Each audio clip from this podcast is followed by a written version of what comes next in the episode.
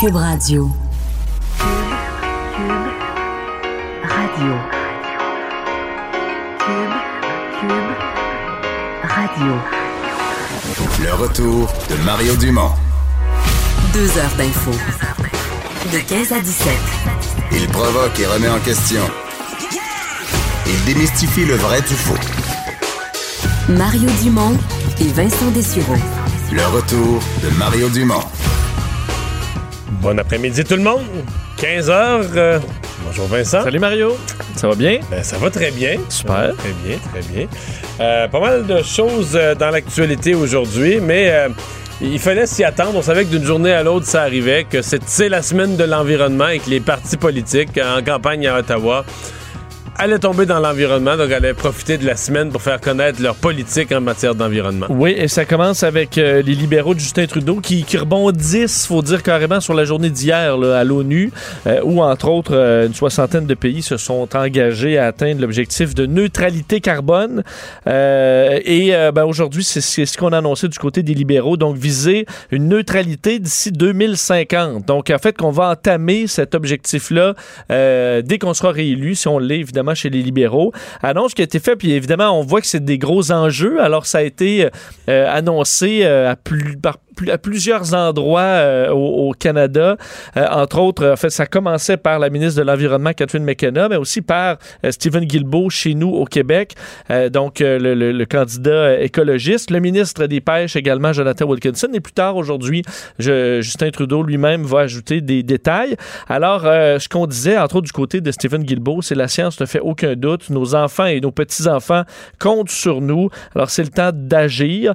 Justin Trudeau va te donner des détails sur la façon d'atteindre la, neutralité en 2050 parce que on avait déjà un objectif de réduction des émissions de 30% d'ici 2030, mais on semble que, selon les experts, on est vraiment loin de ça. Mais M. Trudeau maintient toujours qu'on va l'atteindre et même le dépasser. Mais c'est très difficile de parler de ce sujet-là parce que c'est toujours pour plus tard. C'est toujours très général. Si on me disait, mais qu'est-ce qu'on va faire? là? Mais là, on nous dit jamais exactement. Parce qu'un grand chiffre, euh, tu sais, on faisait l'exercice hier avec Montréal là, qui disait on avait baissé nos, nos- nos gaz à effet de serre dans- depuis 1990, mais c'est dû à des raffineries, à des manufactures Qui ont fermé, qui ont fermé. C'est facile dans le portrait global de mettre un paquet, c'est un fourre-tout. là. Euh, si tu veux des actions concrètes, à dire en quatre ans, dans les quatre prochaines années, tu vas faire quoi comme action concrète pour l'environnement? C'est plus. C'est plus impliquant que de donner un chiffre pour 2050 qui veut pas dire grand-chose. Ouais, on sait pas où en sera la société rendue là, quelles seront les inventions. Puis je veux dire, je vais te prendre un groupe de 100 citoyens, je vais les mettre dans une salle, puis je vais te dire, il faut atteindre le tel objectif, réduire nos émissions de 60% d'ici 2030. Puis là, tu vas voir, 98 sur 100 vont être d'accord. Bravo. Mais si tu leur dis tous les sacrifices qu'il faudrait faire, tous les moyens qu'il faudrait prendre, puis qu'est-ce qu'il faudrait arrêter de faire, puis de voyager, puis qu'est-ce qu'il faudrait plus manger, vont dire non. peut-être tu vas tomber à 5 sur, sur 4 sur 100. Non, mais c'est ça, là. Oui. C'est ça. Et c'est pour ça que je trouve qu'il y a un point, il va falloir que les partis politiques nous disent qu'est-ce qu'on fait, là? Qu'est-ce qu'on fait? Parce que Pas, c'est sûr pas- que, tu pas en théorie, pas on va voter une loi en mettant des pourcentages dans la loi, puis on va s'obliger à la respecter. Non, non. Qu'est-ce qu'on fait? C'est un peu comme si, le- pour le bien des citoyens, le, le, le gouvernement a juste la main sur un robinet, puis ils peuvent l'ouvrir ou le fermer pour le taux de gaz, mais c'est pas ça. Si on veut le baisser, il y a de réels impacts sur nos vies. là. Ben oui. Rendu là, ça, ça n'a pas été expliqué. D'ailleurs, te faire entendre un extrait de Catherine McKenna, euh, sa réponse que, bon, faut, faut être attentif, essayer de voir un peu qu'est-ce qu'ils vont faire, parce qu'il y aura un comité qui va se pencher sur les, les bonnes choses à faire, et on va se fier, entre autres, sur ce comité-là. Je fais entendre euh, la ministre McKenna. Nous faisons cette annonce aujourd'hui. Nous allons regarder comment les pays dans le monde font ça. Et avec, euh, on va avoir un comité d'experts qui va nous aider. Mais c'est sûr que ça doit être que les changements climatiques. Mais on va faire euh, cette décision avec le comité. Bon, alors avec le comité, on en saura davantage plus tard. Réaction euh, du côté des partis d'opposition. Andrew Scheer euh, ben, dit entre autres que le dossier de la taxe carbone, euh, c'est- un échec. Et Jack Meeting aussi avait son, euh, son, son point à dire sur l'annonce faite aujourd'hui. Je vous fais entendre les deux chefs. Son taxe sur la carbone ne fonctionne pas. On recule avec le plan de Justin Trudeau et le coût de la vie va augmenter parce qu'il doit augmenter la taxe sur le carbone. En matière d'environnement, c'était où ils ont vraiment fait des grandes trahisons pour la future génération. Ils ont, au lieu de prendre des actions concrètes pour euh, défendre l'environnement, ils ont acheté un oléoduc. comment on peut croire maintenant qu'un gouvernement qui a acheté un oléoduc va maintenant dire qu'on va euh, avoir des cibles progressistes? Ça va falloir en revenir aussi. Ben, en fait, j'allais dire ça. Parce que j'ai vu aujourd'hui, le NPD ça. a fait un coup d'éclat. Ils ont fait un communiqué de presse de cinq mots. là. Ils ont acheté un oléoduc. Falloir en revenir aussi. Un des seuls pays, mais c'est parce que ça, c'est l'autre bout. Là. On- un, on parle pas concret. Deux, on dit juste des faussetés. là. Un des pays, un des seuls pays sur Terre à avoir respecté ses cibles en matière de changement climatique ou à peu près respecté ses cibles, c'est le Danemark. Il n'y en a presque pas, là. Depuis 1990. Je pense que le Danemark, là, ils ont baissé, là, par rapport au niveau de 1990, là, aujourd'hui, ils sont à 65 Ils sont vraiment en bas. Ils ont, ils ont- Tout en étant riche financièrement, là, on va dire. C'est un pays mais, riche. mais tout en exportant du pétrole, tout en produisant, en exportant du pétrole. C'est qu'ils n'ont pas consommé, eux, plus de pétrole, mais plutôt que de l'importer, ou tu sais, ils en ont produit quand même. là.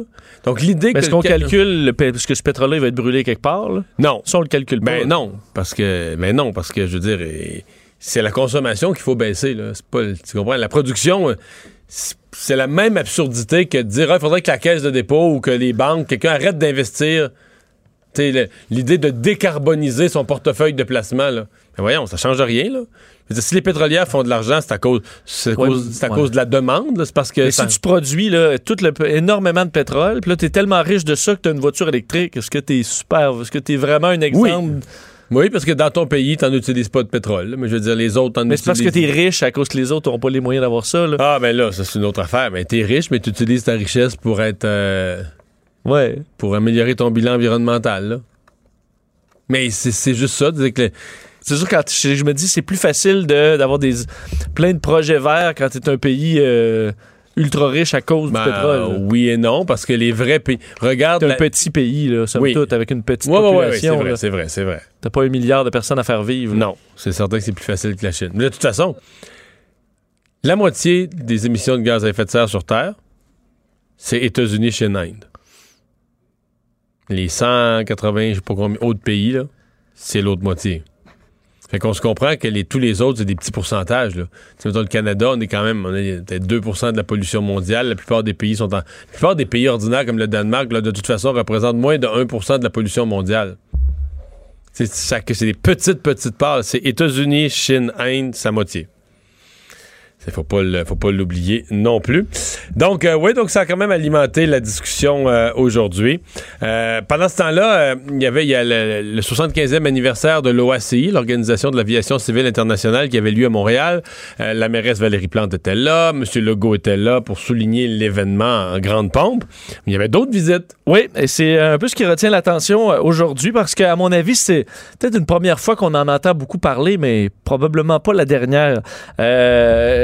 Alors que l'Assemblée de l'Organisation de l'aviation civile internationale commence aujourd'hui, donc à Montréal, euh, plusieurs groupes environnementaux demandent au Canada de euh, demander des réductions drastiques et immédiates sur le nombre de vols, euh, donc en aviation civile, pour prévenir une catastrophe climatique mondiale. Alors, ce qu'on explique, c'est que selon la coalition Aviation Climat, euh, on souhaite une augmentation des taxes sur le carburant, donc, et particulièrement pour les grands voyageurs. Donc, on pourrait y avoir des taxes, par exemple. Parce que présentement, le, le carburant d'avion est, est soumis au marché carbone comme les autres. Là.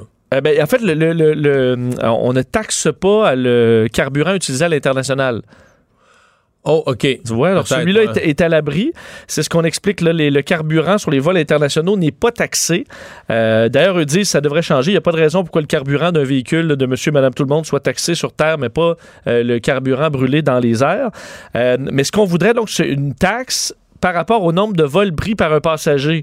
Donc, euh, par exemple, une, petite taxe pour un premier voyage, puis après ça, dans l'année, ça augmente pour le deuxième, ça augmente pour le troisième, et ainsi de suite, pour vraiment que les plus grands pollueurs paient davantage et que la petite famille qui fait un voyage une fois aux deux ans ben, se retrouve avec un taux de taxation qui est, qui est faible. Mais là, dans l'aviation, on se comprend que. Moi, j'ai regardé ça un peu pour, pour, baisser, là. Ce ne sont pas des taxes de 2, 2 ou 5 là. Ça va être genre, mettons, quand tu vas, ça va être du 100% à un certain point, là. Ton billet pour la Floride qui coûtait 600 pièces, on va te le charger 1200. Oui, parce que s'il monte à 700, les, gens vont voyager quand- pareil. quand même. C'est ça. Euh, T'as Non, raison. non, non, dans l'aviation. Mais, mais tout ça, c'est drôle parce que, tu vois, ce matin, je recevais un invité de Québec solidaire. puis qui joue dans le climat, le climat, le climat, mais qui dit non, non, non, ça, les billets l'avion, le voyage, on veut pas empêcher, on veut pas aller jusque-là, c'est une transition. C'est- Mais probablement que les gens qui ont manifesté la là, c'est- peut-être c'est des- il y en a là-dedans qui sont des militants de Québec solidaire. Autres, C'est comme si les autres disent la vérité, ils disent le, le vrai plan, ils le rendent public, là.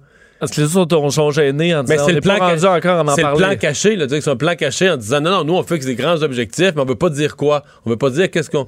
Mais les militants, toi, ils vont sur le terrain puis ils disent qu'il faut surtaxer les billets d'avion parce que, à fond, l'idée, là, l'idée des changements climatiques, c'est que chacun reste chez eux, là. À terme, c'est ça, là. C'est de dire euh, chacun reste chez eux. euh, Dans sa petite communauté. ben oui. Tu prends tes vacances chez vous et puis tu sais, le voyage. Bon. Puis autrefois, regarde, euh, autrefois c'était comme ça, là. Je veux dire, si tu remontes au Québec, euh, 60, 50, 60 ans passés, là, les, les gens qui voyageaient, c'était un peu de gens d'affaires, des docteurs, quelques professionnels. Mais tu faisais un voyage une fois dans ta vie, admettons. Ouais, mais les gens de la classe moyenne ne voyageaient pas. À l'époque de nos grands-parents, là, les gens de la classe moyenne sur une ferme dans le bas du fleuve, ça, ça voyageait pas. là. Ça y pensait même pas. là. Ça venait pas à Montréal. Là, dire, t'avais pas de moyen de transport. Tu sais, si tu remontes là, un peu dans l'histoire. Puis les gens, on peut dire, les gens, ils vivaient pareil, là.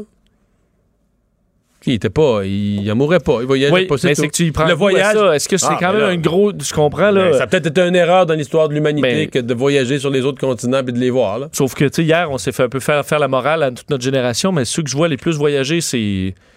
C'est des, des, des Les jeunes? vingt- jeunes vingtaines, là, Ça durera pas, ça. qui, va- qui voyagent comme jamais. Moi, je m'attends à ce qu'ils arrêtent tous au cours des prochains mois. là. Ben, je pense pas. Tu penses pas, Je toi? pense pas. Ben, en fait, c'est facile. On dit, par exemple, augmenter de façon très importante le- les, les taxes sur les billets en classe affaires. Euh, alors, bon, c'est ça, c'est mar- du niaisage, c'est marginal. C'est très peu de billets, ça, c'est du niaisage. c'est moins de billets. C'est sûr que par, tu prends plus d'espace dans, dans l'avion, mais euh, c'est ce qu'on demande entre autres. Surtout qu'on dit les billets de classe affaires devraient être beaucoup plus chers qu'en classe économique. Je sais pas si vous avez déjà vu les billets dans la classe affaires, mais c'est déjà extrêmement cher. très, très cher. Euh, et alors, ça, une, une- gradation, je trouvais ça drôle parce que je me disais, hey, Dominique Champagne aurait vraiment payé ses billets chers. hein. si ça s'était fait comme ça en gradation, là. Sur le nombre Ouais, si lui faisait peut-être 25 voyages par année, Mhm. ça, il aurait payé de grosses taxes. Là. Bon, il- heureusement, il était pas. euh, Hmm. Il était à une autre époque. Ce qu'on souhaite aussi euh, te dire, c'est un moratoire sur la construction de nouveaux aéroports. Euh, et aussi sur l'agrandissement de ceux déjà en place. Ce serait un bon casse-tête, sachant que le- le- le, euh, l'industrie est en forte croissance. Donc, on, on dit que c'est cette permission-là de grandir qui favorise la croissance dans l'aviation et qu'on devrait plutôt décroître. Euh, en 2017, 423 nouveaux aéroports euh, et 121 pistes supplémentaires ont été construites dans le monde. Euh, au Canada, c'est presque zéro. Ben, c'est là. ça, En là. fait, il y a pas de. Euh, D'ailleurs, on C'est en Chine. En Chine, là, tu sais, on avait, on avait parlé de ça, le- je pense c'est l'hiver passé ou le printemps passé. Tu sais, sur une période de 36 mois, sur 3 ans, il y en ouvrait un par mois. oui, c'est un rythme euh, complètement effréné. là. Parce Alors, sais, chez nous, parce qu'on dit, on, se plaint, la, la coalition, l'aviation climat dénonce le projet d'agrandissement de Montréal-Trudeau, un investissement de 2,5 milliards qui va rajouter 10 à 14 portes d'embarquement. là. Euh, on parle pas là d'une nouvelle piste ou euh, et on, on s'est dénoncé, mais au Canada, euh, disons, les aéroports, on les. il n'y a, pas de a- a pas villes qui ont des nouveaux aéroports. Non, non. Mais non, mais je suis content parce que c'est d'une certaine façon, ça campe le débat. Là. Ça campe le débat. Il va falloir la poser la, la- la question aux jeunes. là. Par exemple, tu parlais dans des jeunes qui vont marcher. Ben, êtes-vous prêts à dire que vous voyagez plus? Vous, vous allez, euh, vous allez, euh, vous allez passer votre vie au Québec. Vous allez décider. ben, à moins que l'avion électrique existe plus tard, là, mais pour l'instant. Ouais, c'est pas. Non, mais mon grand-père Dumont, il est, mon grand-père Dumont, il est mort à 91 ans, il n'a jamais voyagé. Oui, mais. Il n'est jamais allé en Europe. Oui, je comprends, mais il avait jamais goûté à ça non plus. Non. Tandis que quand tu as Mais il a commencé vécu à... jusqu'à 91 ans, puis il n'était pas plus fou qu'un autre, puis il n'est jamais allé en Europe. Ouais, mais quand tu allé peut- faire un peut- petit backpacking en Europe là, à 18 ans, là, ben, t'as le goût d'y t'as le goût d'y retourner. Là. Ouais, mais là, pas au point de, de scraper la planète. Ben, je- euh, ben tu sais, une coupe de fois. Ouais, mais elle l'a dit, euh, Salomé Corbeau, les, l'avion, elle volerait pareil. là.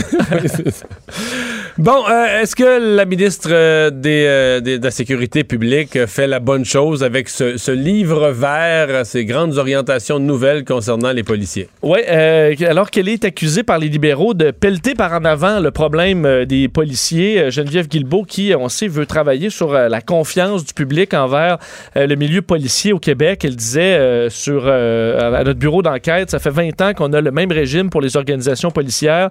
Euh, il y a 20 ans, il n'y avait pas de caméra dans les téléphone, pas de médias sociaux, des nouvelles technologies de radar photo. Alors le monde policier a quand même beaucoup changé, mais les systèmes sont peut-être euh, restés un peu trop les mêmes. Alors euh, veut s'attaquer à tout ça de diverses façons. La, vice-première ministre, ministre de la Sécurité publique, veut entre autres favoriser la formation des enquêteurs qui devrait être améliorée, entre autres pour les grandes enquêtes à l'UPAC, des enquêtes qui sont très complexes. On a vu des enquêtes qui ont tombé, des accusations qui ont tombé avec euh, l'arrêt Jordan parce qu'il y a des dossiers beaucoup trop complexes qui s'empilent. On veut évaluer les coûts, euh, l'organisation des services policiers et la première étape de tout ça, tu l'as dit, ce sera le dépôt d'un livre vert en décembre, donc un document qui va présenter des constats sur la réalité policière en 2019, euh, tout simplement pour amener une réflexion. C'est un peu l'objectif d'un d'un livre vert, donc orienter des réflexions, avoir un débat public, des interventions d'experts sur différentes thématiques euh, dans, dans le milieu, dans le milieu policier.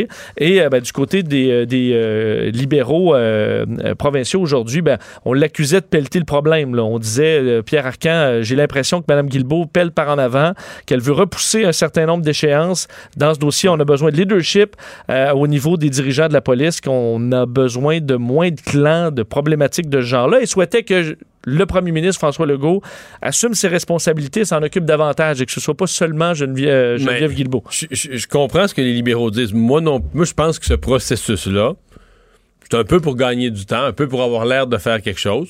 Je pense qu'on va s'attaquer quand même à des problèmes réels de la police. Exemple, l'utilisation des nouvelles technologies qui n'existaient pas avant, l'incorporation dans, dans la police, par exemple. De, ça, c'est un des sujets qu'ils veulent regarder, là, de nouveaux métiers. Exemple, des jurys comptables.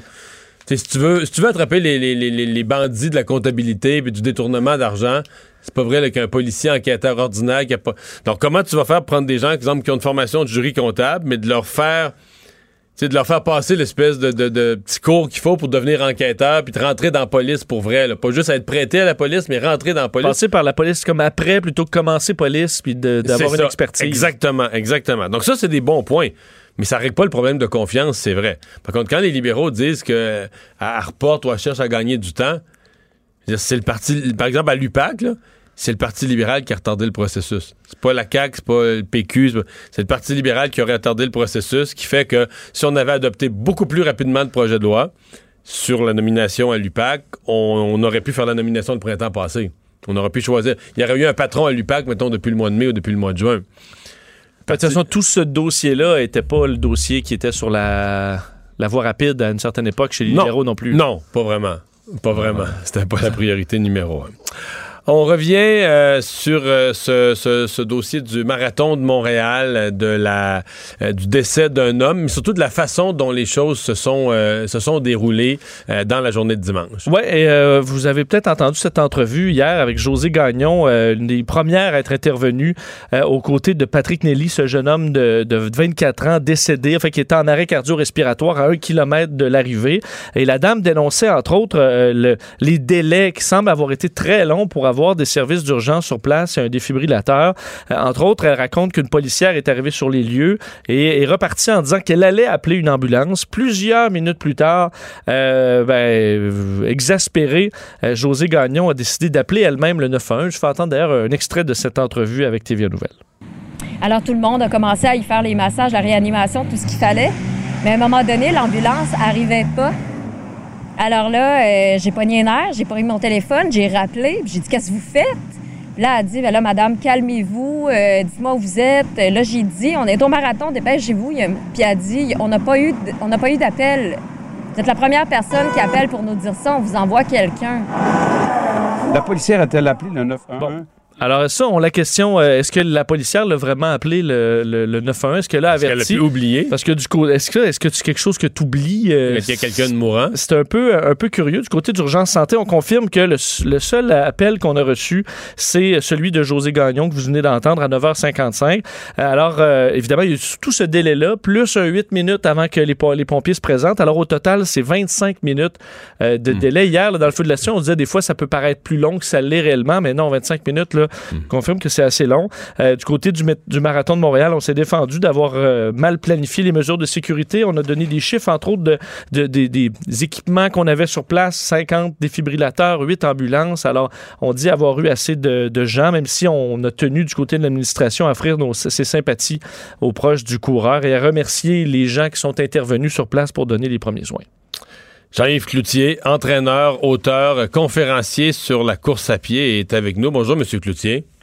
Oui, bonjour, Monsieur Dumont. Bon, là, on, regarde les, mesures qui sont mises en place euh, en cas d'arrêt cardiaque ou dans cas de, de grand malaise d'un coureur, mais est-ce que, est-ce que les marathons euh, auraient pas aussi une autre responsabilité de, de, filtrer ou de mieux vérifier qui s'inscrit à quoi pour pas que, je veux dire, des gens se mettent en danger eux-mêmes en voulant, l'expression à la mode, en voulant se dépasser?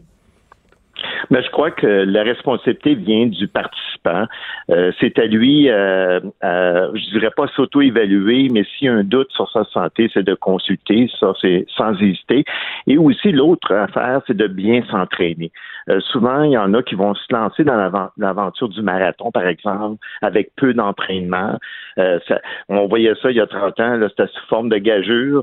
Euh, c'est sûr, pour quelqu'un de 25 ans, des fois, ça passe ou ça casse, mais il faut faire attention, surtout en vieillissant. Je pense que la qualité de la préparation pour avoir un objectif aussi réaliste, c'est bien important. Hmm. Mais personne la personne la mesure la qualité de la préparation parce que je veux dire c'est quand même une activité où à répétition des gens décèdent on a l'impression, à moins qu'on le dise officiellement, que les organisateurs tout ça disent bon, dans un marathon, c'est normal, il y a des décès, ça fait partie. Mais il me semble que c'est comme un comme un peu gros, qu'au nom, au nom de la santé, au nom que tout le monde veut être en santé, euh, bon, il en meurt un de temps en temps. Oui, mais c'est très mince. Hein. C'est une, fine minorité qui décède. Ça arrive pas euh, tous les jours. Mais oui, une chance. Et euh, disons que faut penser aux 20 000 autres qui ont participé euh, dimanche et eux ont sans doute amélioré beaucoup leur qualité de vie. Euh, comme j'ai dit souvent, on rajoute des années euh, de santé dans sa vie. On, maintient un poids santé juste par la course. Vous voyez, il n'y a pas beaucoup d'obèses qui courent. Hein? Fait que c'est c'est ça. Fait que c'est tout. Faut faut regarder le côté positif. Malheureusement il arrive parfois des décès. C'est souvent plus spectaculaire parce qu'on entend. Mais par contre, il faut penser à tous les milliers d'autres qui, euh, grâce à la course à pied, ont vraiment amélioré leur santé. Mm-hmm. Euh, le, vous parlez du niveau de préparation, mais est-ce qu'il n'y a pas un qu'il n'y a pas une sorte de piège intrinsèque, là. Mettons, je, vais vous donner mon exemple. Moi, je courrais jamais, mais mettons que je me décidais à courir, là. Mais là, je m'inscrirais à un marathon, là, je, je connais ma personnalité. Je m'inscrirais aujourd'hui à un marathon qui a lieu en décembre, puis je peux vous dire exactement ce qui se passerait. Je me ferais un programme d'entraînement, avec quatre fois par semaine ou quelque chose du genre, exactement ce qu'il faudrait faire. Mais là, il va arriver un soir où il euh, faut que je travaille. faut que je reste au bureau. Un autre soir, euh, ça me tentera pas. Un autre soir, je vais avoir mal à l'orteil. Donc, je ferai pas tout le programme. Je vais faire, mettons, la moitié du programme de préparation. Mais arrivé au marathon, là, je m'annulerai pas. Je vais me dire, j'ai payé, j'ai mis ça à mon agenda, je me suis réservé une fin de semaine, je vais y aller, je vais le faire pareil. J'ai l'impression qu'il y a beaucoup de gens qui font ça comme ça. Là. Oui, mais je dirais, moi, euh, dans mes livres, je l'ai écrit, c'est que courir un marathon, c'est un minimum de deux ans de préparation il y a des étapes. Il hein. Euh, faut commencer par courir un 5 km, euh, le faire à quelques reprises. Après ça, on augmente tranquillement à 10 km. Puis si tout va bien, on, on se lance dans le demi-marathon. Puis, puis euh, après ça, on peut se diriger vers un marathon. Mais il y a des étapes qu'il faut euh, hmm. qu'il faut, faut pas brûler les étapes parce que le corps, ben, il faut assimiler l'effort. musculairement, c'est très demandant. Fait que moi, je me dis, plus qu'on vieillit, plus que ça peut prendre du temps pour atteindre l'objectif du marathon. Ouais. Euh, le.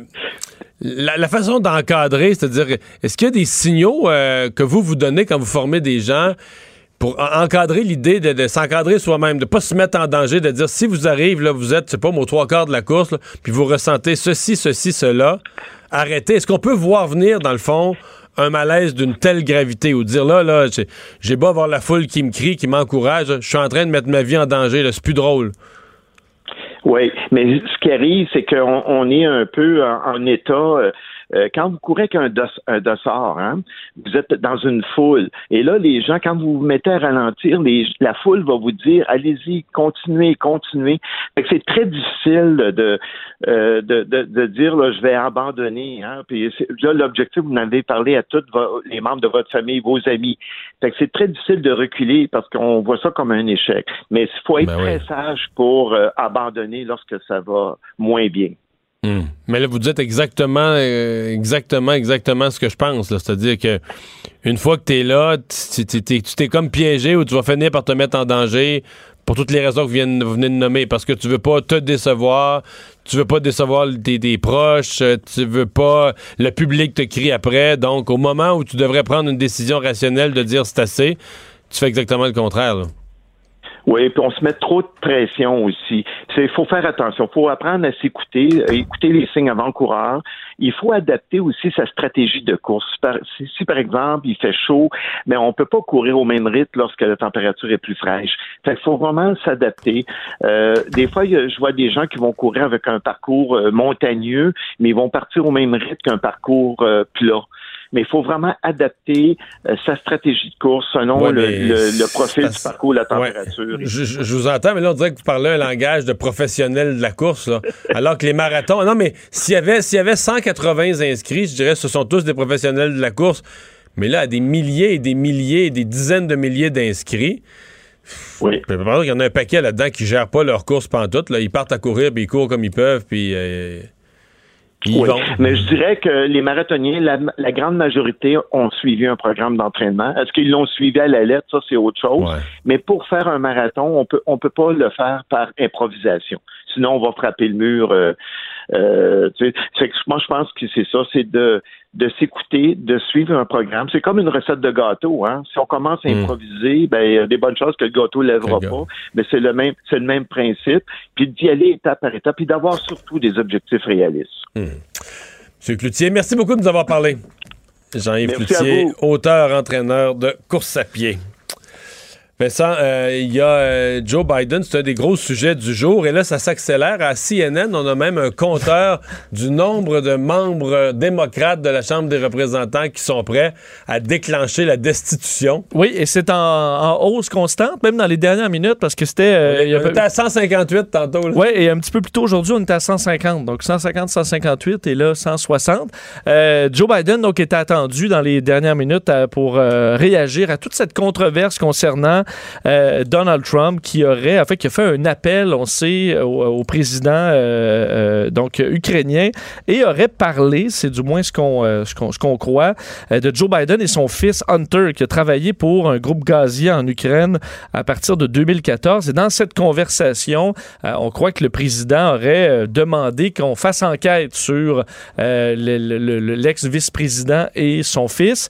évidemment, ça, ça a relancé tout le, le désir chez plusieurs démocrates de lancer une euh, procédure en destitution, disant que, évidemment, le président n'a pas d'affaire à euh, demander des enquêtes à d'autres pays sur euh, des, des, politiciens aux États-Unis. Alors, ce que je voyais là, dans les... Surtout pas avec une menace de ne pas verser l'argent.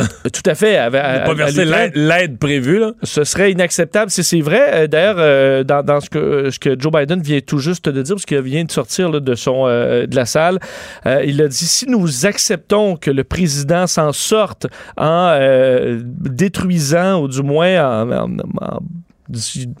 brisant la, Constitution américaine, ça durera pour toujours. Euh, et là, évidemment, la question est lancée, est-ce que les démocrates vont ben, démarrer une procédure de ben, destitution? Selon le Washington Post, euh, l'article mis en ligne il y a quelques minutes, là, Madame Pelosi, Nancy Pelosi, donc qui a, ce, pouvoir, la présidente de la Chambre, le speaker de la Chambre, devrait annoncer euh, une procédure de destitution, euh, une enquête sur la destitution, la première étape, quelque part vers la fin de l'après-midi.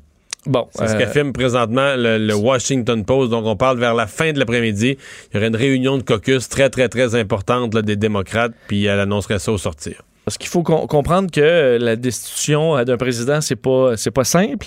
Euh, alors la Chambre, qui est à majorité démocrate, aurait la première partie du travail, c'est-à-dire en quelque sorte mettre en accusation le président, et ensuite tout ça s'en va au Sénat, qui fait l'équivalent du procès, mais le Sénat est à majorité républicaine. Euh, et c'est ce qui fait que les démocrates ont été si peu enclins à aller de l'avant, dont Nancy Pelosi, qui est un peu le le personnage central là-dedans, c'est-à-dire un... elle était, vraiment, elle mettait vraiment les freins là, jusqu'il y a quelques parce qu'elle avait l'impression que ça allait avoir un effet boomerang, c'est-à-dire que le président Trump allait, avec, le, nombre de votes des républicains, allait bloquer la procédure, puis après ça, dire, regardez, ils ont essayé de me faire tomber, puis ça a été purement, tu un processus purement partisan, aveuglé par la partisanerie, puis que le président allait réussir à retourner ça à son avantage. Oui, alors qu'en plus, on est euh, quand même près des élections américaines, tranquillement, là. mais euh, donc, est-ce que ça vaut la peine d'entamer tout ça alors qu'on approche de 2020? Euh, clairement pas une décision facile chez les démocrates, alors qu'il y a une, branche quand même des démocrates, on en voit avec les nouveaux euh, Alexandria Ocasio-Cortez et tout ça, qui eux disent, ben, un des pires scandales, c'est pas ce que Trump fait, c'est que les démocrates l'acceptent et ne réagissent pas. Alors, c'est un dossier qui déchire euh, fortement les démocrates. Alors, là, là, leur argument de plus, c'est si on ne fait pas la destitution, si on n'amorce pas la destitution de Donald Trump maintenant, il y aura plus. Le processus de destitution n'existera plus aux États-Unis. Je veux dire, dans le sens que tout va être devenu acceptable. Il va, il va falloir quoi après ça? Euh, d'ailleurs, le lanceur d'alerte, celui qui a ben, causé un peu tout ça, quoique la personne qui a informé le Washington Post aussi euh, est important là-dedans, mais le lanceur d'alerte, celui qui aurait euh, donc entendu le président faire cette déclaration ou cette demande au président ukrainien, lui veut parler. Alors, il veut parler, entre autres, au House Intelligence Committee. C'est ce que son avocat aurait demandé alors, est-ce qu'il y aura, lui, un point à dire là-dedans? Euh, ce sera à suivre. C'est un dossier quand même euh, complexe et qui évolue rapidement. D'ailleurs, le président lui-même, Donald Trump, a déclaré sur Twitter que demain, il allait euh, publier les transcripts, donc vraiment le, verbatim de ce qui s'est dit, disant que ça n'allait pas être du tout caviardé. Alors, est-ce que demain, on pourra nous-mêmes faire notre idée sur ce qui s'est dit? Est-ce que c'est acceptable ou non? est-ce que rendu là, ça peut faire patate, toute cette histoire? Ou est-ce qu'on va trouver des trucs de dernière minute pour pas que ce soit diffusé? Du moins, euh, on devrait pouvoir lire tout ça demain euh, si on se fie euh, au, président Donald Trump. Merci. On vous parlait au cours des derniers jours de l'approche de la commission scolaire de Montréal qui, pour la marche de vendredi, a donné congé aux jeunes par une journée pédagogique pour leur permettre d'aller participer à la grande marche. Dans un instant, on vous présente une entrevue avec une commission scolaire où on a décidé de faire les choses autrement. Mario Dumont. Il s'intéresse aux vraies préoccupations des Québécois. La santé, la politique, l'économie. Le retour de Mario Dumont. La politique, autrement dit. Alors, euh, les commissions scolaires qui ont dû faire face, surtout dans la grande région de Montréal, à ces demandes de jeunes qui veulent participer, pour certains, je ne sais pas jusqu'à quel point ils vont vraiment y aller, mais qui veulent participer à ces grandes marches vendredi. Euh, la commission scolaire de Montréal, pour l'instant, semble être la seule où on a pris... Euh, la décision, Vincent, totale. C'est-à-dire, euh, bon, on, on, prend une journée pédagogique. du mois d'avril, puis on la ramène au mois, de, au mois de septembre. Puis on va.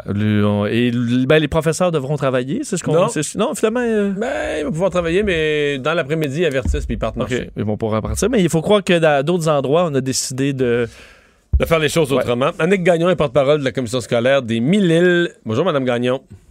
Bonjour, M. Dumont. Alors, euh, chez vous, est-ce qu'on l'a étudié, cette possibilité-là, de, déplacer une journée, une journée pédagogique ou de donner congé aux jeunes? Ah bien, écoutez, c'est bien sûr que de, au cours des derniers jours, euh, vu l'importance du mouvement de vendredi, bien, on, est, on a réfléchi et compte tenu de, de, de, nos enjeux, notre réalité ici, on a décidé de maintenir la journée de vendredi telle qu'elle était prévue au calendrier, ce qui fait que on a des élèves qui vont avoir une journée de classe, puis d'autres pour lesquels il y avait déjà une journée pédagogique de prévue, ben la journée va être maintenue comme prévu.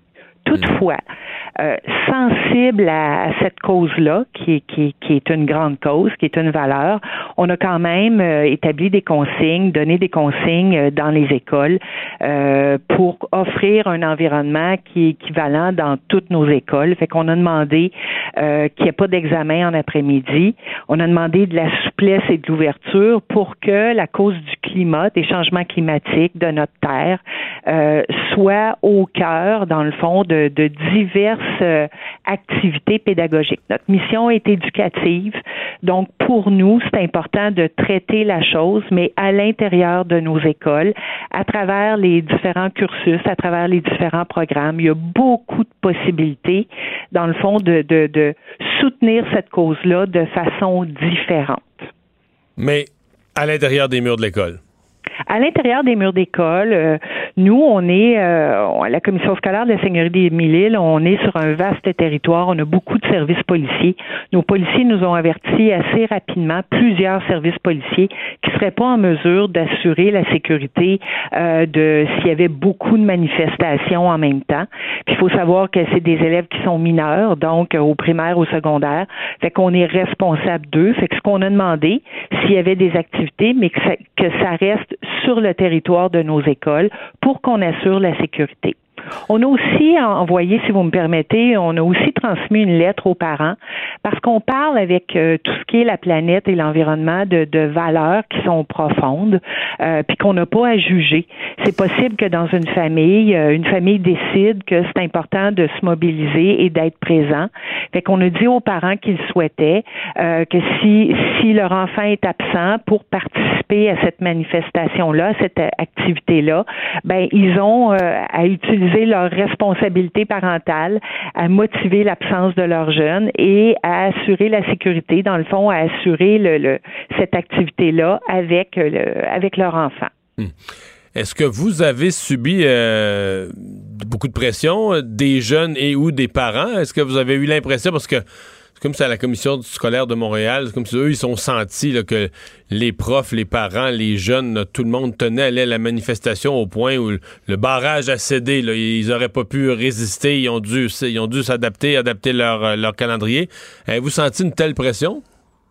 Ben, je, je, vous avoue que euh, oui, il y a eu des, des, des, démarches, une certaine pression, que ce soit par des parents, des élèves, euh, des enseignants aussi. Probablement que si cette manifestation-là avait eu lieu sur notre territoire, peut-être que ça aurait été différent. Maintenant, c'est pas sur notre territoire, euh, mais oui, on a reçu des quelques appels, on a reçu des lettres, des courriels de gens qui nous demandaient d'être sensibles à la cause et de permettre mettre, euh, dans le fond, un congé pour pouvoir euh, se mobiliser à Montréal. Encore une fois, je reviens à notre responsabilité. Nous, on considère que participer à une manifestation, ça peut être un, bel, un, bel événement dans une vie, une belle chose, mais c'est une journée de classe et puis on pense qu'on peut faire différemment, mais on peut faire des, de belles choses en classe. Mais je me répète, on ne remet pas en question la décision d'un parent qui motive l'absence de son enfant cette journée-là. Il n'y aura pas de conséquences pour l'enfant. Il n'y aura pas d'examen en après-midi. Il n'y aura pas de, il va avoir des activités pédagogiques, que ce soit en géographie, en histoire, euh, en éthique, que ce soit même en technologie de l'information. Il va avoir des activités mises en place dans nos écoles pour pour faire de ce moment-là vraiment un moment spécial pour tous. Madame Gagnon, merci beaucoup. Ça m'a fait plaisir, M. Dumont. Annick Gagnon, porte-parole de la commission scolaire euh, des Mille-Îles. En fait, ce qu'elle nous dit là, je pense que c'est c'est la quasi-totalité des commissions scolaires, sauf la CSDM, sauf la commission scolaire de Montréal. Qui... Sûr que c'est pas sur ton territoire aussi les principales manifestations. Euh... Ouais, ça enlève probablement un peu de pression. Mais je pense qu'il reste qu'à Montréal, euh, c'est plus tu regardes comment les gens votent à Montréal versus en banlieue. C'est plus militant. Il doit y avoir beaucoup de parents aussi qui réagissent plus à Montréal. Des, parents qui ont voté pour Québec solidaire, qui sont dans les territoires de Québec solidaire, qui veulent être mobilisés, puis qui sont...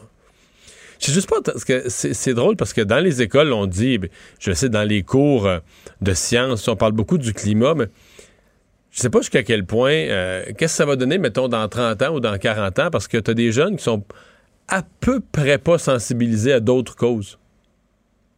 C'est pas ce qu'on vit, c'est quelque chose comme, euh, comme obsession. Ben, moi, j'ai des, des proches là, euh, dans mon entourage qui ont travaillé pour euh, dans le monde milieu de l'environnement au Québec toute leur carrière et c'était une de leurs inquiétudes principales. C'est que dit maintenant tous les projets c'est sur le, climat puis on oublie de surveiller un paquet d'autres dossiers. Ah ben non, l'assainissement des rivières, tout, tout, passe deuxième. Sur la pollution là, des dossiers qui étaient super importants à l'époque puis qui sont beaucoup moins aujourd'hui parce que non mais je sais pas moi moi, quand j'étais jeune, on nous parlait des problèmes euh, d'accès à l'école dans les pays pauvres, puis où il y a eu des progrès considérables, puis la, mortalité infantile. Tu sais, qu'on était sensibilisé à un ensemble de réalités de la planète. Mais là, euh, tout ça, pas, est plus grave. les, jeunes sont plus du tout sensibilisés à un ensemble de problématiques. Dans les cours de sciences, d'ailleurs, on va jamais leur parler des progrès de la médecine, des maladies. Il y a une seule science, c'est la météorologie, c'est le climat. Ben, en fait, une des, meilleures époques où vivre, euh, en fait, la meilleure époque, c'est maintenant, là. Il y en a qui vont dire, ah, ben, c'était plus le fun dans les années 70 ou peu importe, mais au niveau global, mondial, ben c'est aujourd'hui le phénoménal. C'est aujourd'hui en septembre 2019 le, meilleur temps. On va faire une pause euh, dans un instant. On va parler sport. Le Canadien qui s'est fait battre par une équipe de la Ligue américaine hier soir. Le retour de Mario Dumont. Pour nous rejoindre en studio. Studio à commercial cube.radio.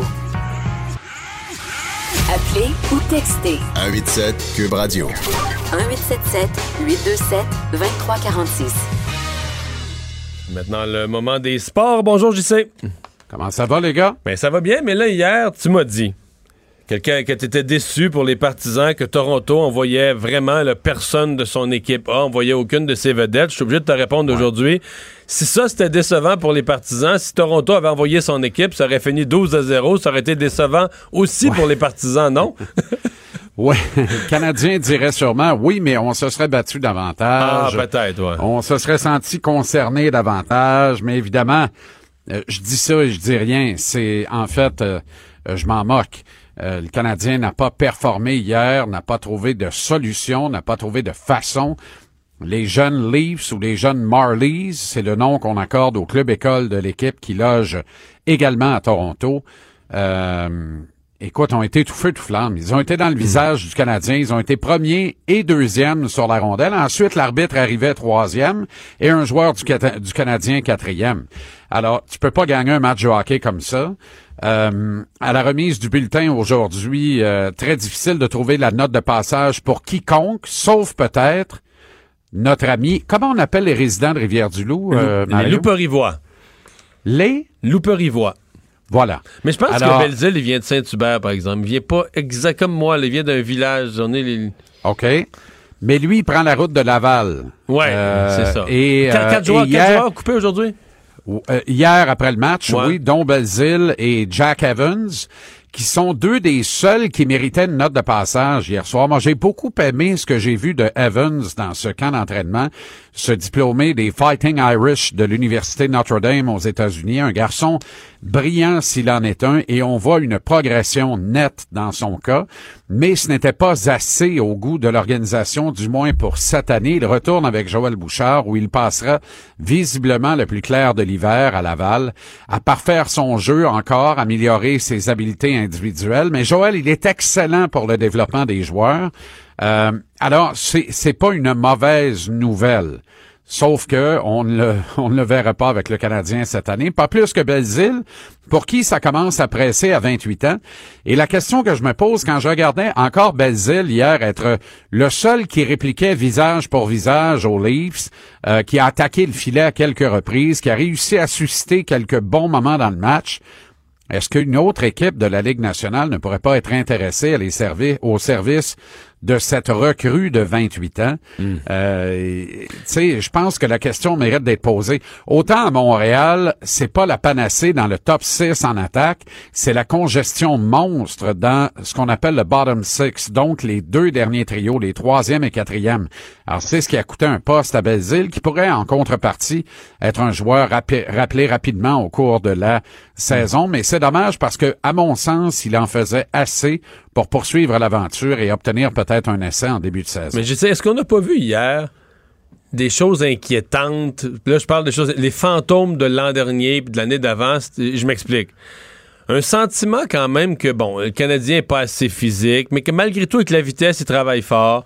Il promène beaucoup la rondelle. Il finissent au tableau avec un peu plus de lancers, mais des lancers en périphérie. Pas, c'est pas vraiment dangereux. Là. Ça arrive des bandes, ça arrive en angle. Personne n'est devant pour prendre le retour. Fait que tu as un sentiment que t'as l'air à avoir de l'attaque, tu promènes beaucoup à rondelle, tu patines avec, au, tableau des lancers, c'est pas si pire, mais il n'y a pas de but. Puis il me semble totalement que- raison. Il me semble que j'ai- Hier, que revu ça hier soir. Moi, j'ai vu le match, j'ai revu ça. Hier, c'est l'équipe qui rendait fou Claude Julien. Et sur la patinoire, il y avait Yespéré Kotkaniemi et Jonathan Drouin. Si, de- si Julien en avait les moyens et n'avait pas d'une certaine façon des pouvoirs limités en ce sens, est-ce qu'il n'enverrait pas Kotkaniemi commencer la saison à Laval? Wow. Si Kotkaniemi en était à son premier camp d'entraînement à 19 ans avec le Canadien, est-ce qu'il ferait la coupure et demeurerait avec l'équipe en début de saison? Pas avec ce qu'il nous montre depuis le début du camp d'entraînement. Quant à Jonathan Drouin, tu sais, hier, là, c'était facile de virer ce match-là de bord. Et j'accuse d'une certaine façon Claude Julien. Je comprends que dans un camp d'entraînement et dans des matchs préparatoires, c'est pas le temps de virer des poubelles puis tout casser dans le vestiaire.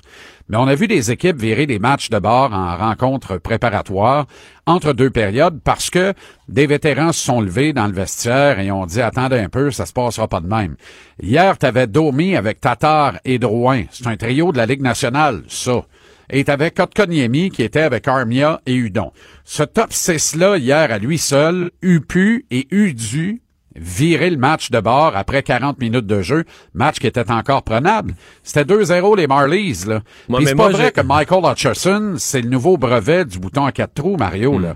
Il Hmm. Mais a moi, été euh, correct, il a fait le travail devant le filet de Toronto, mais on a visé le logo des Leafs, puis on gagnait tout et tout de la ronde toute la veillée. Ouais. Alors, pas, on l'a pas vraiment menacé, on n'a pas attaqué son filet comme on l'a fait dans les quatre premiers matchs préparatoires. Oui, je sais, j'ai eu vent que dans le vestiaire du Canadien, entre la deuxième et la troisième, il y a un joueur qui s'est levé. Ah oui? Oui, puis qui a demandé à un autre, c'est quoi le nom du resto là, que tu me disais l'autre jour? Pour qu'on aille souper après. Tu sais, les vins sont- le vin est bon. Là, non? Je m'attendais quasiment à pire. Ah, OK, OK. Je pensais Bon. que tu allais me dire que tu allais faire un numéro un. Non, non, non, non, non, quand même, quand même, quand pour même. La, pour la troisième période. Non, mais tu comprends, on est demeuré inerte pendant trois périodes et c'est pas bien, bien excusable, ça, considérant qu'on vend l'étiquette pareil pour un match pré-saison. À un moment donné, là, si tu largues ce match sous prétexte que l'adversaire est, est indigne d'un match de la Ligue nationale, t'as jamais le droit, à mon avis du moins, de larguer le partisan. Le partisan, c'est lui qui te fait et te défait. C'est lui qui paye l'étiquette. C'est lui qui cotise à ta caisse collective. C'est lui qui te permet de, de, de, de- d'engranger des, centaines de milliers, voire des millions de dollars contractuellement, année après année. Tu as vu que je suis demeuré au singulier. Tous ces joueurs-là devraient prendre la chose du même angle. Prendre un partisan à la fois et dire, moi, je joue pour cet homme ou cette femme ou ce petit garçon ou cette petite fille ce soir. Et le match suivant, la même chose. Et alors, les, les performances seraient davantage à niveau. Parce qu'à un moment donné, quand tu te places dans la peau de l'utilisateur payeur de l'autre bord, que tu comprends que c'est lui qui te fait et te défait, j'insiste, ils sont déconnectés de cette réalité-là. Mais pas de partisans dans les gradins, personne qui regarde les matchs à la télévision, chute vertigineuse des revenus et chute de la valeur des contrats. À un moment donné, tu joues pour le partisan. Respect aux partisans, s'il vous plaît. Hier, l'étiquette t'a pas donné. L'étiquette t'a vendu. Tu joues à la maison dans un match pré-saison. Tu fais rire de toi par le coach l'autre bord qui te présente son alignement de la Ligue américaine, parce que c'est carrément ça. Et là, on comprend à la fin de la veillée que les Marlies vont être encore très proches de la Coupe Calder cette année. Alors, beaucoup d'ouvrages pour Joël Bouchard et le Rocket de Laval. Le Canadien blanchi, rappelons-le. Merci, Justin. Merci Salut, les demain. gars, 17h à 19h, Oui. JC à TVA 17h Sport à- et, et à demain. On sera là. Bye. OK. Bon. Le retour de Mario Dumont, l'analyste politique le plus connu au Québec. Cube Radio. Autrement dit. C'est la chronique culturelle avec Anaïs Guertin-Lacroix. Bonjour. Allô, allô. Grand lancement aussi aujourd'hui du Club Illico. Pas mal de, pas mal de choses. Hein? Je capote. Je ne vais juste plus sortir de chez moi pour les euh, prochains mois. On parle quand même de 30 nouvelles productions originales et ça, c'est sans compter euh, 26 nouvelles séries euh, exclusives. Donc, c'est beaucoup. Sur combien de temps, ça? Euh, pour la prochaine année, donc Dans un an. 2019-2020. Donc là, je vais vraiment me concentrer évidemment sur les productions originales. Euh, de retour euh, très attendu, Victor Le Sens, ça va commencer le 24 octobre Ça, prochain. Ça, c'est c'est bon. On ajoute Guinadon, entre autres, à la distribution. Et là, ce qu'on veut euh, dans cette euh, série-là, troisième saison, c'est empêcher une attaque terroriste. Donc, on a vu quelques extraits. Ça a vraiment l'air bon. Jules Le Breton est incroyable. Il y a Léo également qui euh, va recommencer le 28 novembre prochain. Léo et Cindy vont se marier, si vous avez écouté la première saison. Et ben, le mariage comporte plusieurs défis. Donc, c'est ce que vous allez suivre dans cette deuxième saison qui sera, j'en suis certaine, délicieuse. Là, au niveau des documentaires, il y a un documentaire en particulier qui m'interpelle au bout. La preuve, donc ça, c'est six épisodes de 60 minutes sur les Hells Angels. On va retracer l'histoire de l'opération Sharks qui euh, a quand même, là, c'est la grosse preuve qui a fait en sorte qu'on s'attendait, tous les policiers pensaient faire tomber les Hells. Ça a pris 17 ans à monter cette preuve-là et finalement, les Hells Angels ont réussi à s'en sortir. Donc, on va vraiment retracer. Parce que la preuve était tellement grosse qu'elle a engorgé les tribunaux et ben, n'était plus capable de la gérer. Non, mais c'est des millions là, de, de, de, de photos, d'heures d'écoute. Et en tout cas, c'est vraiment particulier. Là, c'est dix ans après. Donc, il y a des policiers aussi qui vont se joindre à ce documentaire-là qui en avait un peu sur le cœur parce qu'on travaillait très fort pour monter cette preuve-là. Quand même, 17 ans de travail. Et finalement, ben, c'est tombé à l'eau. Les Hells ont pu s'en sortir. Donc, la preuve, j'ai vraiment hâte de voir ça. Si vous avez aimé euh, Révolution, il va y avoir le documentaire Team White. Alors, comment Révolution a changé euh, la vie euh, de ce, ce duo-là, frères et sœurs. Au niveau des nouveautés jeunesse, la vie de Léa Olivier. On parle quand même de 14 livres de Catherine Girard-Audette vendus à plus de 1 million d'exemplaires et ce à travers le monde. Alors ça s'en vient le 21 février. Alors ça c'est vraiment pour vos ados. C'est l'histoire d'une jeune fille qui déménage, à la peine d'amour, les chicanes entre amis. Euh, si vous aimez l'académie, si vous aimez la dérape, je pense que c'est le genre d'émission que vous allez pouvoir euh, consommer avec la famille. Et là j'en ai, j'en ai écouté, j'ai 10 millions de feuilles sur le bureau.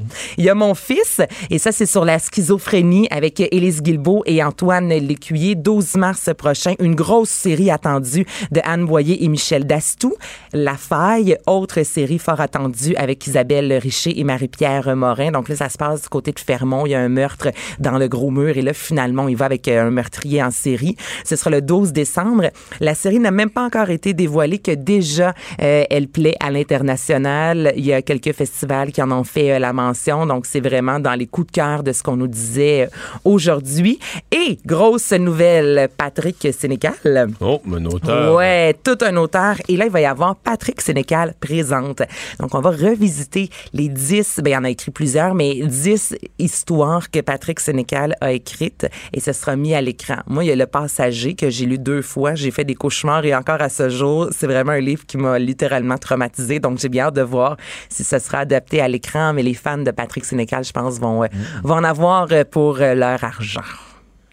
on est, non, mais on est dans la, télévision sur, sur demande, la télévision, en quantité de contenu exclusif. Ben, en quantité incroyable. Écoutez, ça fait déjà six ans. Hein? J'en perds mes feuilles tellement je suis excitée. Donc, ça fait déjà six ans. On parle de 6 000, 600 000 abonnés. Et en six ans, il y a eu plus de 500 millions de visionnements depuis le début. Donc, c'est vraiment une belle Non, mais tu sais, au début, c'était pour écouter des affaires que tu as ratées, un, peu, un peu de films, quelques séries originales. Il y en arrivait une ici et là. Mais là, on est dans le, là, on est dans la gros contenu. Dans le gros contenu et je vous ai nommé que la moitié, donc 30 séries faites au Québec et pas juste à Montréal. On sort de Québec, donc c'est vraiment extraordinaire de voir tout le talent euh, qui se fait euh, ici. Ça permet d'être plus audacieux, je pense. Puis quand il y a quelque chose qui fonctionne très bien, ben, tu le mets sur le tu le diffuses sur le grand réseau. Oui, souvent, les, un an, deux ans après, ça finit par arriver sur le grand réseau. Bien, on en a parlé, Véronique Cloutier, justement, au Gémeaux, lorsqu'elle parlait de Éric Bruno avec les émissions qui ont été diffusées oui, sur on sait plus. TV. là, après ça, ça s'en va en ondes. Là, c'est sur Série Plus. Après ça, on amène ça à Radio-Canada. C'est vrai que ça devient mélangeant, mais comme Les Honorables, entre autres, là, qu'on peut voir à la télévision, mais vous l'avez peut-être vu euh, comme moi. Moi, je les ai toutes vues. Vous les toutes vues en rafale. Je vais mais Les Honorables, c'est aussi bon que Victor Lessard. Ah, c'est euh, aussi bon aussi bon, effectivement, avec Macha Grenon, entre autres. Un beau retour pour Macha Grenon. Donc, euh, c'est une autre série que je vous, euh, que je vous conseille fortement. Michel Barrette en spectacle? Michel Barrette, 62 ans, il veut euh, visiter le Québec pour une dernière fois, pour une tournée d'adieu. Est-ce que ce sera ah, vraiment une tournée d'adieu? Oh, oh. Ah, pour une dernière fois, je dis là, il a juste 62 ans, mais en tournée pour le travail. En tournée pour le travail. Là, il travaille également à la télévision, mais sur scène, c'est le spectacle L'humour de ma vie. Il a quand même 37 ans d'expérience sur scène, là, c'est pas rien. Donc, c'est un spectacle où il a écrit à l'aide de Louis-Philippe Rivard, Dominique Sillon et c'est Jeff Boudreau qui en fait la mise en scène. Les billets sont en vente comme là hier. Donc, vous allez faire un tour sur Michel Charrette Barrette avec un B et non un C. c'est pas le même. c'est pas les deux talents. Deux talents. Mais c'est pas la même carrière. Donc, Michel Barrette. j'ai de la difficulté. Euh, est-ce qu'on a des dates sur quelle période? Il commence, il tourne tout de suite cet ah, automne? ça commence sous peu au Jésus. Ensuite, il s'en va du côté de, de, Brossard. Il y a plein de dates à venir aussi en 2020. Donc, c'est une grosse tournée. Il veut vraiment faire le tour du Québec. Là, quand j'ai reçu le communiqué de presse, le communiqué est écrit en minuscule, puis après ça, ce n'est que des dates ça peut vous donner une idée comment il sera un peu partout. Est-ce que tu es une mère ordinaire, toi?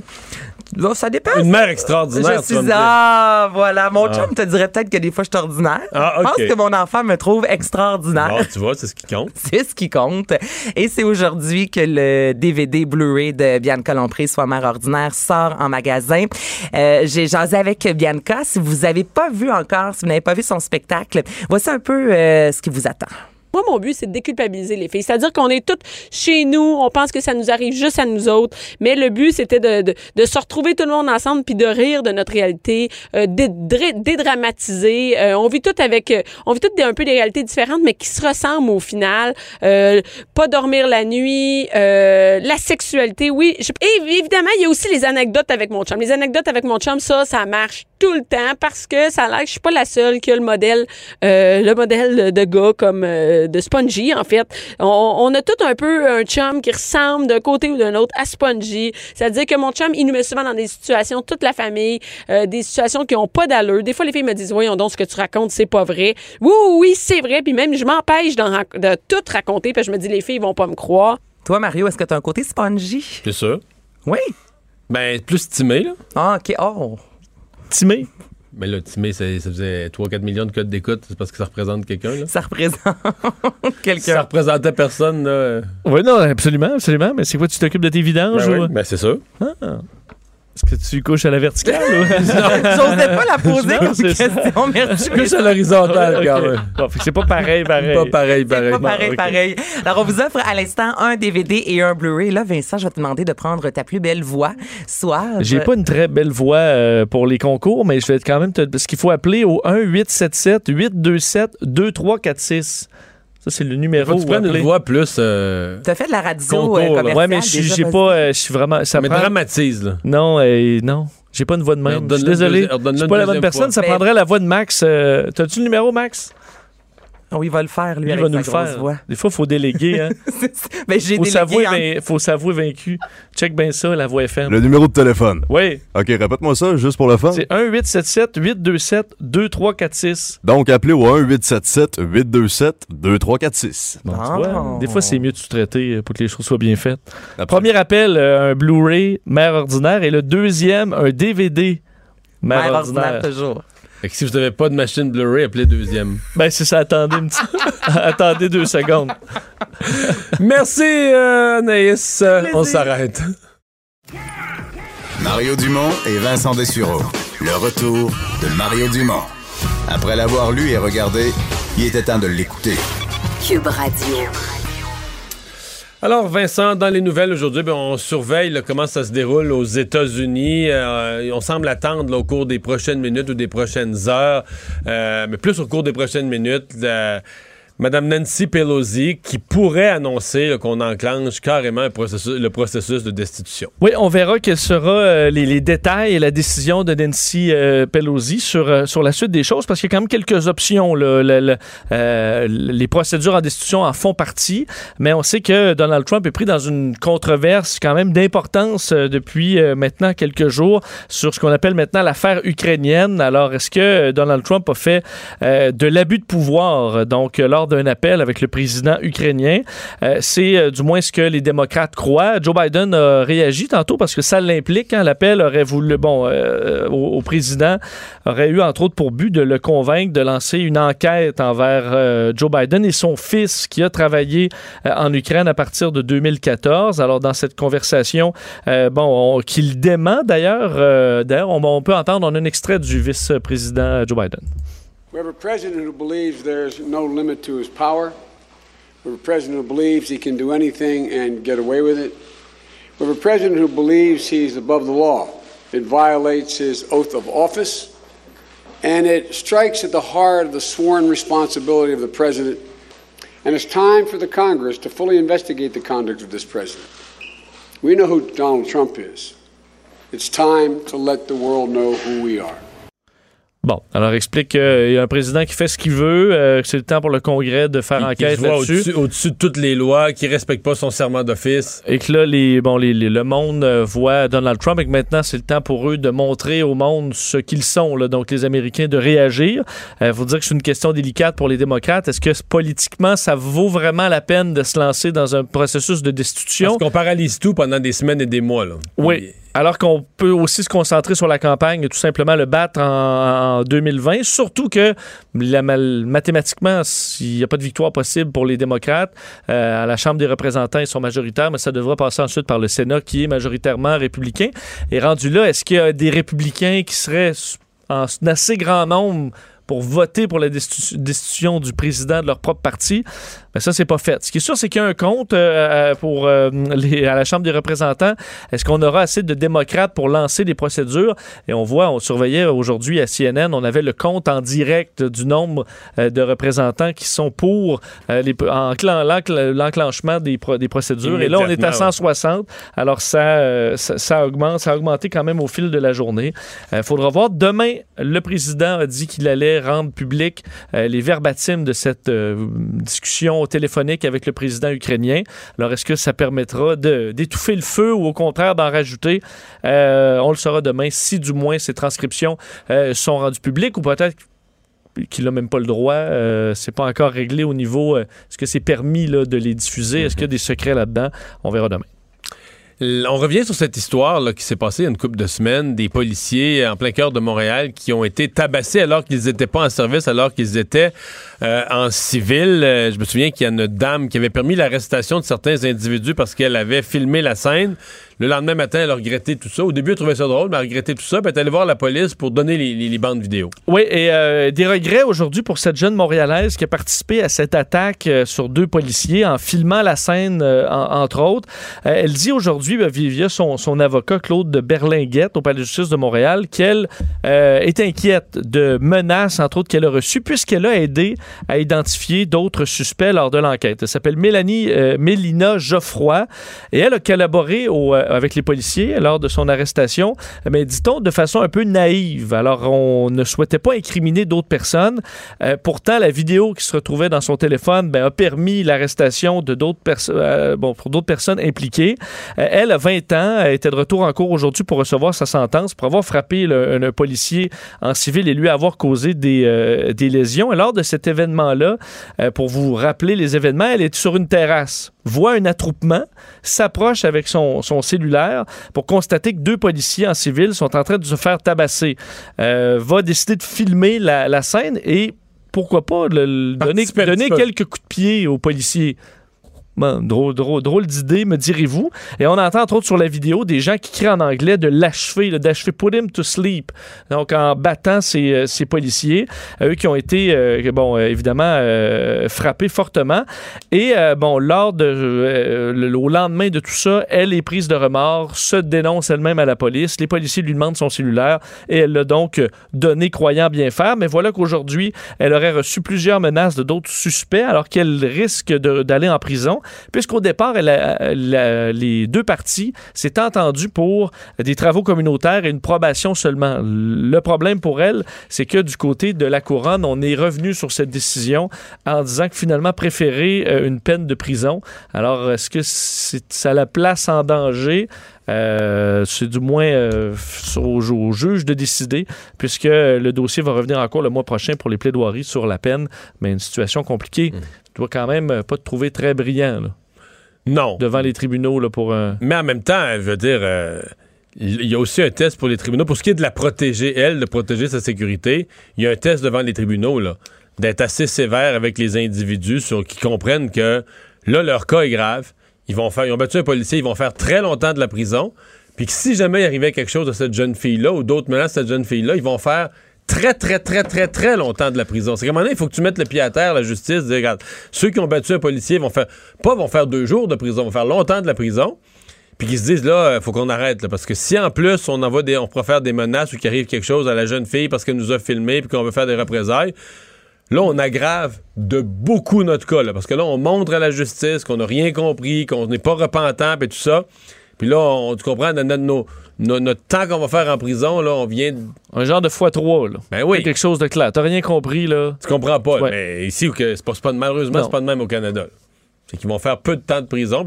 Fait que là, je comprends que la jeune fille, elle est inquiète. Elle se dit, ces gars-là vont faire juste un petit peu de prison, puis ils vont m'en vouloir à vie, puis je vais être pogné avec eux autres. puis- Mais ça rappelle aussi que, je veux dire, pourquoi tabasser un policier totalement gratuitement? là? Ouais. Parce que tu trouves ça drôle là, au milieu de la rue. Là. Faut croire qu'il y a des conséquences à ça. là. Ben oui. Mais probablement qu'il y a des gens qui vont. Si tu les voyais, c'est probablement qu'ils seraient dans une manifestation comme apôtre de la non-violence. Des bonnes chances. Ouais. Des bonnes chances. Euh, on va parler de- du premier ministre, M. Legault, qui a euh, euh, commenté aujourd'hui la situation des serres Lefort, euh, un joueur quand même très, très, très important dans la production maraîchère au Québec. Oui, un joueur euh, majeur, en fait, majeur au point où so- 65% des légumes cultivés au Québec ont passé par les serres Lefort. Les, Euh, les petits plans. là. les petits plants. Ensuite, on les plante comme ça, déjà euh, euh, avancés. Alors, c'est, selon certains, ce qu'on appelle le, le garde-manger du Québec, ces serres immenses. Et TVA Nouvelle révélait hier des difficultés financières importantes pour les serres Lefort, qui s'est placé récemment sous la protection de la loi sur les faillites. Donc, un des plus grands complexes de serres du Québec qui pourrait passer aux mains d'intérêts étrangers.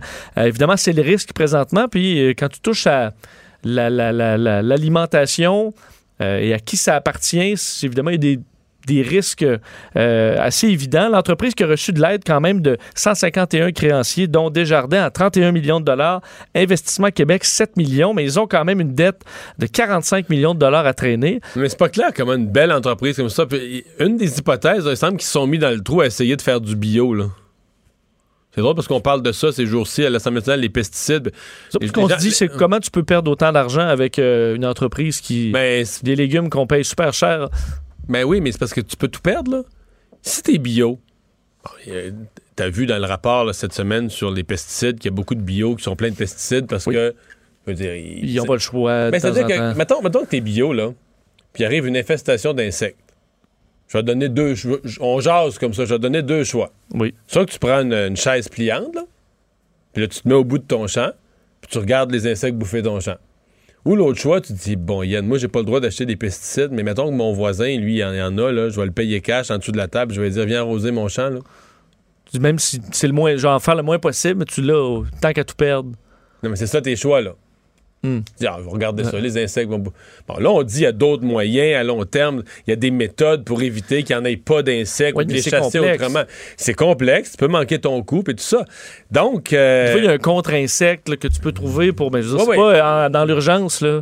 dans l'urgence. Tu fais pas ça. T'as pas le temps de faire trois ans de recherche. Donc, tout ça pour dire que les. euh, il semble que c'est le bio là, qui a coulé. Les, ils ont voulu se lancer dans des concombres, des produits bio. Peut-être qu'ils connaissaient pas les techniques ou qu'ils ont voulu trop en faire trop vite, je sais pas, sans bien connaître les méthodes, les techniques. C'est là qui.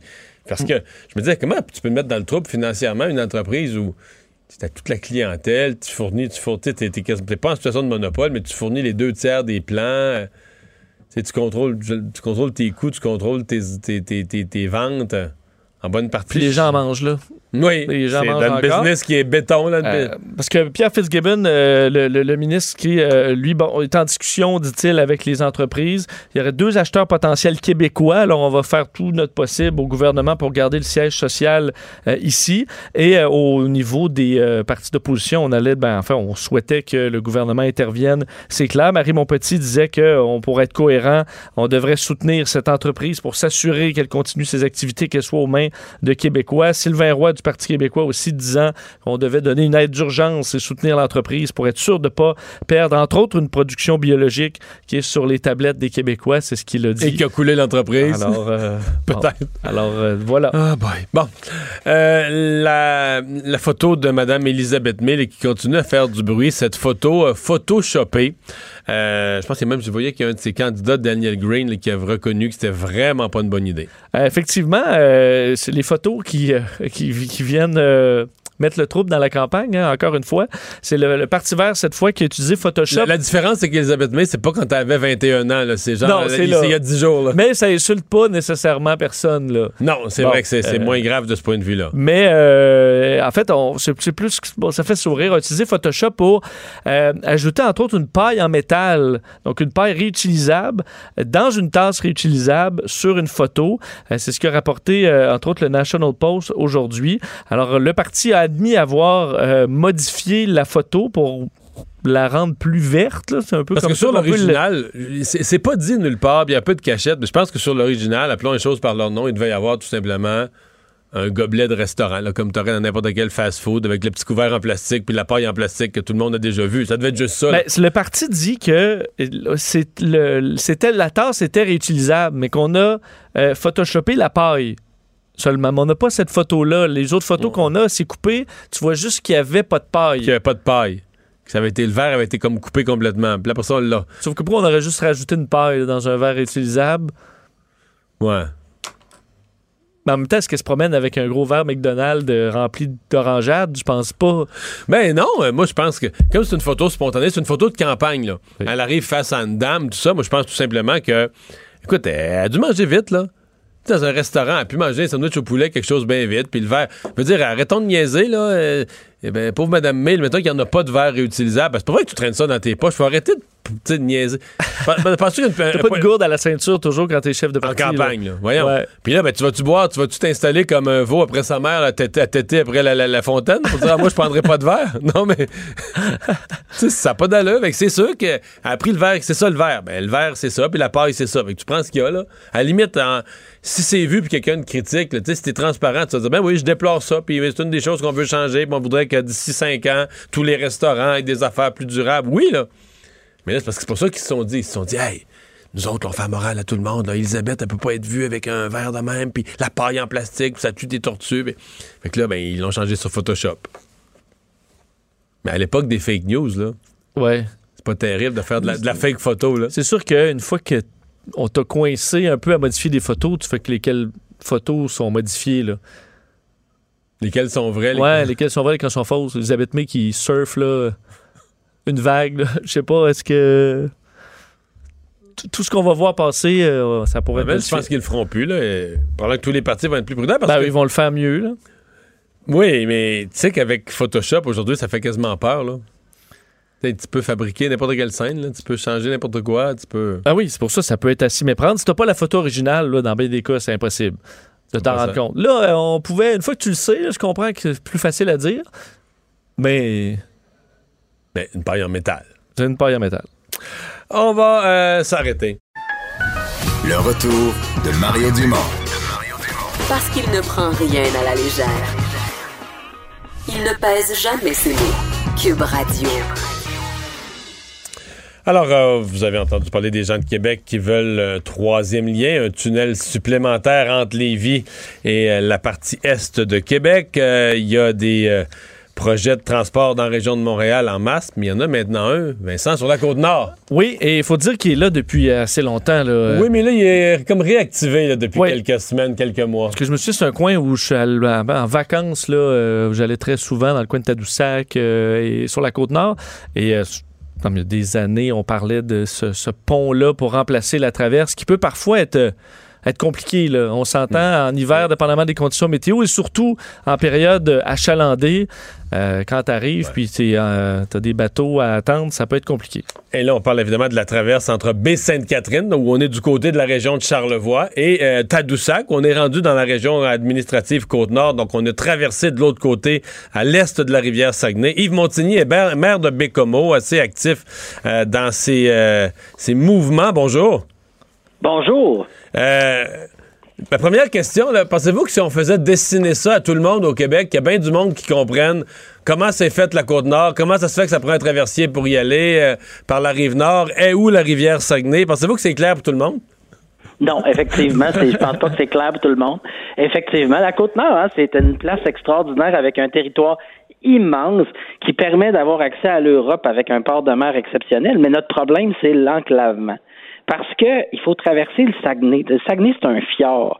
Fait que ça, ce fjord-là, c'est extrêmement profond, c'est quand même assez large.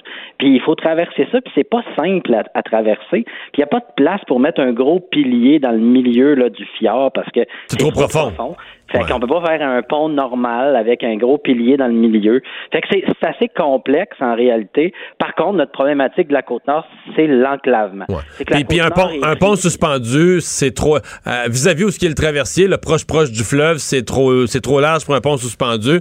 Donc ça veut dire qu'il faudrait déplacer la route puis aller faire le pont s'éloigner du fleuve, là, monter un peu, euh, monter un peu plus au nord, monter un peu plus vers la région du Saguenay, et pour aller faire un pont là où c'est un peu moins large, un peu moins complexe. Ouais, ben c'est pas beaucoup plus haut, c'est un petit peu plus haut vers Sacré-Cœur. En réalité, il y a une ligne électrique qui passe là. Tu sais, Hydro, ils, l'ont spoté la place. Hein. Ils ont fait une belle grande ligne. Parce que vous savez que 40% de l'énergie du Québec passe par chez nous. Là. Fait que où est produite ici, où passe. Fait qu'il y a Hydro-Québec, ils l'ont vu le spot. Ils ont fait une ligne électrique qui passe là. Fait qu'on peut en faire un pont euh, à peu près au même endroit. Puis c'est la partie la moins large, mais c'est c'est haut, incroyable. Mais ça, ça nous donnerait une infrastructure qui serait vue euh, partout dans le monde où les gens voudraient venir la voir parce que ce serait impressionnant. Mais en réalité, c'est un pont pas plus large qu'on veut que celui qui mène à l'île d'Orléans. Là, on n'a pas besoin d'avoir un quatre voies là, comme on va vivre à Montréal. la 138, c'est une route avec une voie qui rencontre. Fait que c'est normal qu'on fasse un, petit pont, on fasse pas une affaire à quatre voies avec. Euh, Mais ça va quand même être un, ça va quand même être un petit pont sur le plan que c'est juste mettons que ça va juste une voie aller-retour, un petit pont en largeur, mais ça va quand même être une méga infrastructure. Euh, les chiffres qui ont circulé, on parle en centaines de millions. Même les experts vont vous dire, ben, tu finiras pas ça. Tout, une fois le détournement de la route pour aller passer vis-à-vis le pont, tout ça, tu t'en sors pas en bas du milliard. Ben, en fait, en fait, il y a plusieurs chiffres, mais en même temps, quand on regarde différents pays qui l'ont fait, parce qu'il y a des experts dans des ponts comme ça, entre autres en Norvège, là, ils sont plus dans le demi, là, OK? Fait que dans le demi-milliard, en fait. Mais il faut regarder comment ça va avoir. Mais c'est ça l'enjeu. C'est pour ça qu'il y a un bureau de projet qui est supposé décoller, puis qui décolle pas. Depuis l'arrivée de la CAC, ben, ce projet-là, le, bureau de projet est supposé décoller, puis c'est là qu'on attend encore. Mais est-ce que vous faites, dans le fond, je vais vous poser la question, cru, est-ce que vous vous faites niaiser sur la côte nord? On parlait de ça, moi je me souviens, là, fin des années 90, début 2000, on parlait de ça. Euh, on vous a promis des études. vous me parlez d'un bureau de projet. Avez-vous le sentiment qu'il faudrait qu'à un moment donné, que quelqu'un mette le pied à terre et dise, un peu comme pour le, troisième lien à Québec, bon là, on n'en parle plus, ben on, le fait. Ben, vous avez tout à fait raison. Puis ceux qui nous ont niaisé solides, là, puis je dirais même roulé dans la farine, c'est les libéraux. Les libéraux, c'était des experts là-dedans chez nous, en tout cas. Fait que euh, ils nous ont promis toutes sortes d'affaires, tout gagner du temps. Ils jouaient l'horloge, en fait. Fait que ça, là-dessus, là, ça a été très difficile. Euh, on a eu quand même une ministre régionale qui s'occupait des dossiers à la fin, qui est maintenant le chef de l'opposition. M. Arcan. A réussi à M. Arcan a réussi quand même à avancer, à faire un, bureau de projet. Mais ceci dit, ça jouait l'horloge quand même. Là. Ça les a amenés en élection, puis ça les a amenés avec le beau jeu en disant ben, on a un bureau de projet, tu sais, on n'est pas contre le pont, on a un bureau de projet. Fait que tout le monde s'est mis d'accord avec le bureau de projet, y compris le premier ministre Legault. Mais là, il est allé dire il n'y a pas longtemps que, que c'est un projet irréaliste. Mais moi, je réponds que c'est à Côte-Nord, là tous les grands projets de la Côte-Nord, un moment donné, ont toujours eu l'air irréalistes, y compris Manic 5 qu'on va fêter bientôt. Mais vous comprenez qu'aujourd'hui, sur la Côte-Nord, les grands projets irréalistes sont réalistes.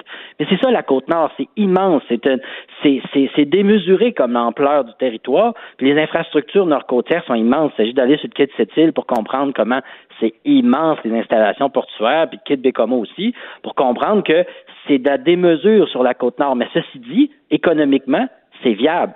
C'est hmm. bon économiquement d'avoir des infrastructures aussi démesurées que ça, comme Manic 5. Euh. ça nous rejoint dans notre fierté, puis c'est ça qu'on est, la Côte-Nord, puis on veut connecter le Québec avec le reste du monde. Puis l'avantage majeur d'avoir un pont sur le Saguenay, c'est de développer les liens direct par la route 138 en s'en allant, en prolongeant la 138 vers Terre-Neuve. Parce que Terre-Neuve, là, ça prend 45 minutes de traverser en bateau du Québec vers Terre-Neuve, mais 7 heures en, s'en allant vers les maritimes. Fait que pourquoi on devrait, on développerait pas l'économie du Canada en connectant par Terre-Neuve puis en ayant un pont sur le Saguenay? Avez-vous le sentiment que les gens de la côte nord ont passé le point où euh, on est tanné puis on le veut, puis dorénavant, tous les. N'importe quel politicien, n'importe quel parti, fédéral, provincial, peu importe la couleur, s'il passe en campagne, aux Escoumins, à Forestville, à Bécomo, à Port-Cartier, à Sept-Îles, il va se faire parler de ça. C'est fini. il va se faire demander T'engages-tu là-dessus, oui ou non? Si tu veux qu'on te parle sérieusement, engage-toi sur le pont. On est, on est rendu là? C'est vraiment là qu'on est rendu. D'ailleurs, dans l'élection fédérale actuelle, tout le monde est favorable avec le pont.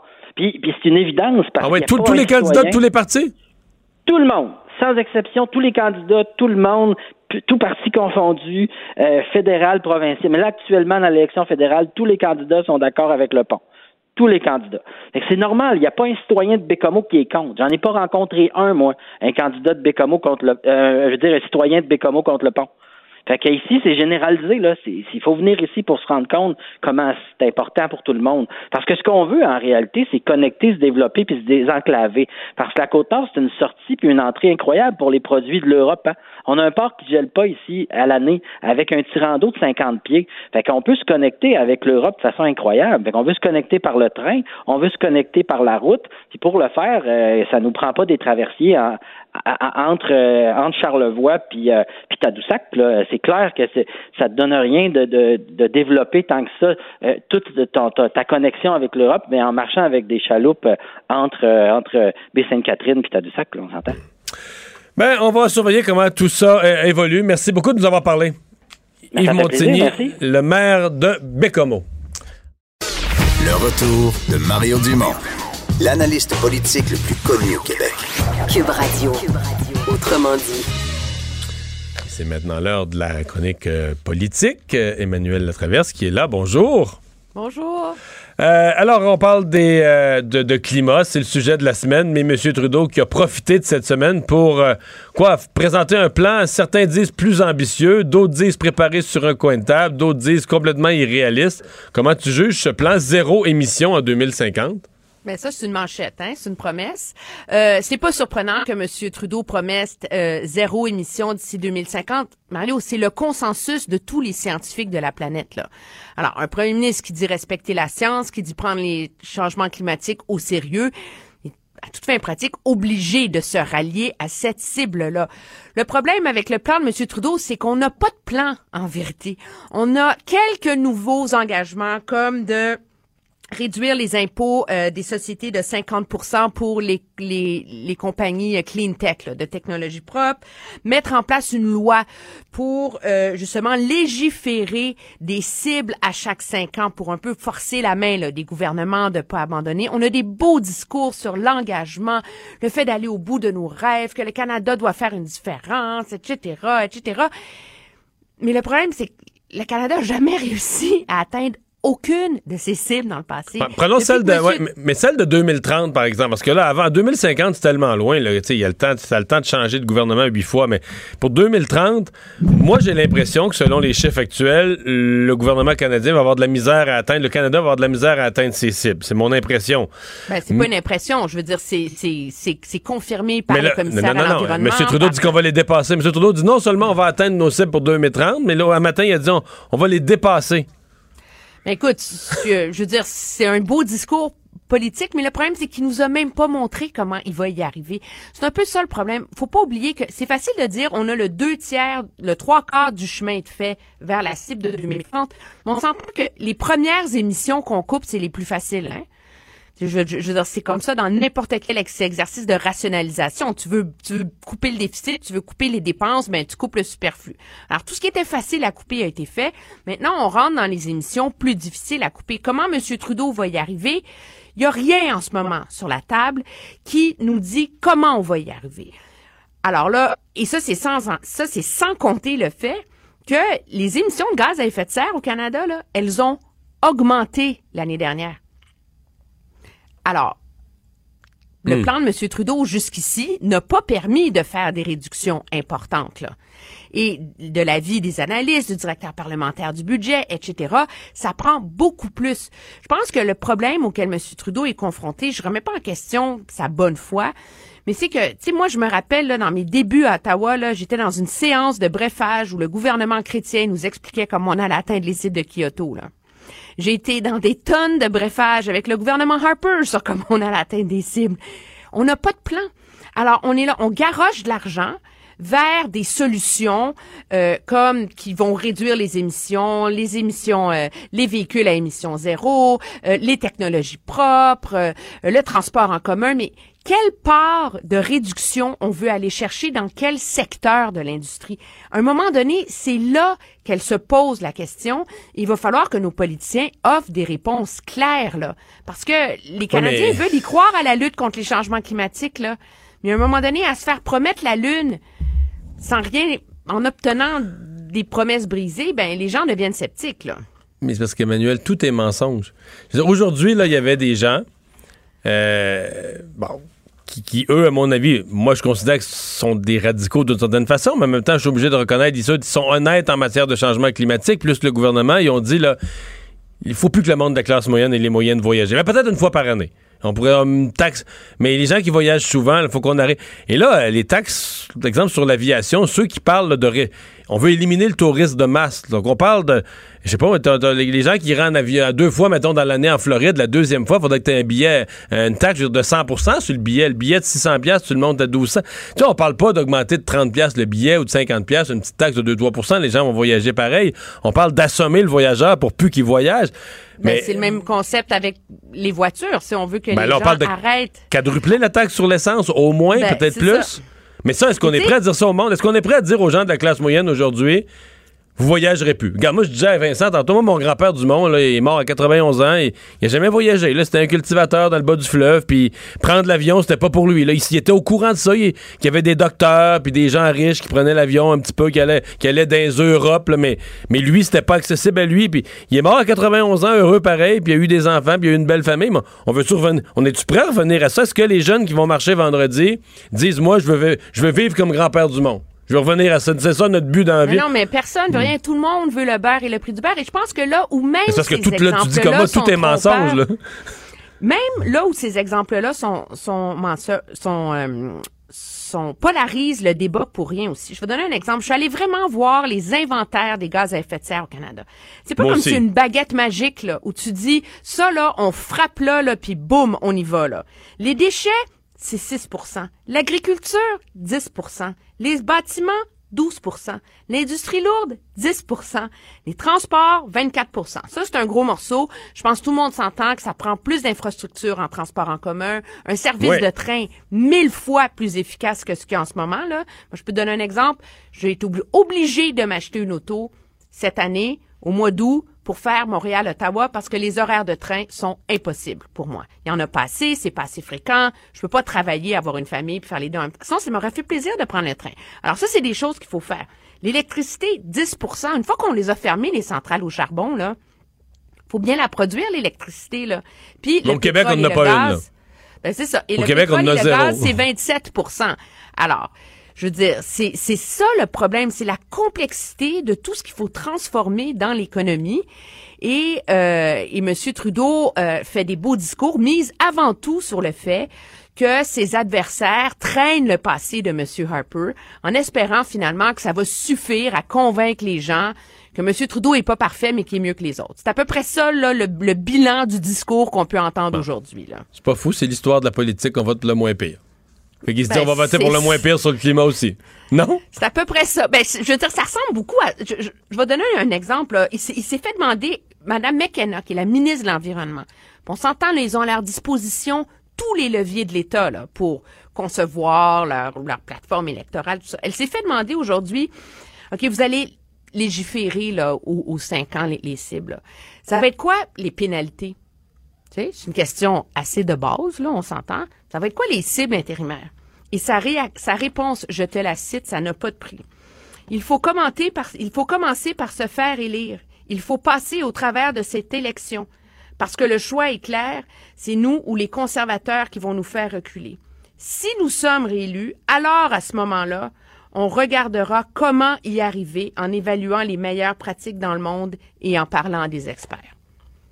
Mario, ça fait quatre ans qu'on sait qu'elle va avoir lieu aujourd'hui l'élection. Ça fait depuis un an qu'on dit qu'elle va porter sur l'environnement. Puis là, on arrive avec l'idée de légiférer des cibles et la réaction de la ministre de l'Environnement, c'est de dire, on va commencer par se faire élire, là, puis comment on va mettre en place notre progrès, là, notre promesse, on verra ça après. L'Ontario, euh, qui va être un champ de bataille important. Et là, ton prochain sujet pour nous parler de M. Monsieur, Monsieur Trudeau et de sa stratégie ontarienne, c'est Dogford, Dogford, Dogford, Dogford, Dogford, Dogford, Dogford. je, je, je lis le sujet tel que tu nous l'as envoyé. Mais c'est fou parce qu'on l'a vu hier. En tout cas, moi, je pense que c'est une arme à deux tranchants. Je m'explique pourquoi. Hier, M. Trudeau a annoncé 6 milliards de dollars pour la santé au Canada, incluant la santé mentale et euh, la mise de fonds, si on veut, sur un programme national d'assurance médicaments. M. Trudeau s'est fait demander comment vous allez le négocier, votre euh, programme d'assurance médicaments. Réponse, avec qui vous voulez que votre province euh, négocie? Avec moi, euh, avec moi ou avec Andrew Scheer? Qui vous voulez face à Doug Ford? Moi ou Andrew Scheer? OK? L'argent, comment il va être le 6 milliards? Ça va en santé, santé mentale? Comment vous faites, faites la, la part des choses? Si vous votez pas pour les libéraux, Andrew Scheer va faire comme Doug Ford. Il va couper dans les services. Il a mentionné son nom 40 fois. Je veux dire, faut le faire. là. 40 fois? Aujourd'hui? Non, c'est fou, fou. Po- le nom d'un politicien qui n'est pas dans la campagne. Non, non, qui n'est pas dans la campagne. Et aujourd'hui, j'ai comme été surpris. Alors, j'ai réécouté le point de presse et j'ai pris en note les questions. Même, même, même phénomène. Première question sur l'histoire de Mme Mc- McKenna, qu'il n'y a pas de truc. Nous avons hérité les, les, les cibles du gouvernement conservateur passé. Nous, au moins, on essaye. Les conservateurs, ils se donnent même pas la peine d'essayer. Après ça, euh, les experts disent que ce que vous proposez, c'est pas la bonne solution, qu'il faut investir dans les véhicules propres. Les conservateurs, avec Doug Ford, Andrew Scheer, Jason Kenney, c'est le même combat, ils ne s'intéressent pas à l'environnement. On rencontre pas nos cibles de 2030. Veux-tu que je continue? Non, a- je on comprend sur- le principe. Là. Sur 14 questions, il y en a au moins 11 où M. Trudeau, au lieu de répondre à la question qui était simple, claire et légitime, a évoqué Doug Ford, les conservateurs, Stephen Harper, les euh, gros méchants, on, on a etc. plus, de- on a plus de temps, mais est-ce que Doug Ford, je comprends que s'il a perdu des plumes en Ontario, ça va pas super bien, je suis au courant de ça, mais est-ce que ces sondages sont si épouvantables en Ontario que, que, que s'il est devenu l'ennemi à abattre même pour les Ontariens, ou est-ce que c'est une façon pour M. Trudeau d'essayer de coaliser vers lui le vote néo-démocrate et libéral, là, de faire que tous ceux qui n'aiment pas Doug Ford, les additionner dans le camp Trudeau, c'est ça la stratégie? J'essaie de comprendre. Mais c'est clair que c'est ça la stratégie, mais ce qu'il faut comprendre surtout, et c'est ça qui est révélateur, c'est qu'on en parle beaucoup du 905, c'est l'équivalent du 450 à Toronto, c'est la banlieue ontarienne, c'est 30 comtés. Et moi, j'ai vérifié, les organisateurs des deux partis nous disent que sur le terrain, les deux partis sont presque à égalité, mais qu'ils ont la même force d'organisation. Et que donc, objectivement, là, c'est 2-3% dans chacun de ces comtés-là qui va faire la différence. Donc, le pari, c'est de frapper sur Doug Ford, frapper sur Doug Ford, frapper sur Doug Ford, pas parce que la majorité des électeurs y croient, puisque c'est assez cousu de fil blanc, mais juste pour faire bouger cette marge-là. Le problème, c'est que plus M. Trudeau s'attaque à Doug Ford au lieu de répondre aux questions, plus la question va se poser à savoir si sa campagne est improvisée, puis s'il y a quelque chose à dire aux Canadiens, au lieu, à part dire que Stephen Harper et Doug Ford, c'est comme l'antéchrist social là, euh, et la grande menace qui pèse sur le Canada. Merci, Emmanuel. Ça me fait On plaisir. s'arrête.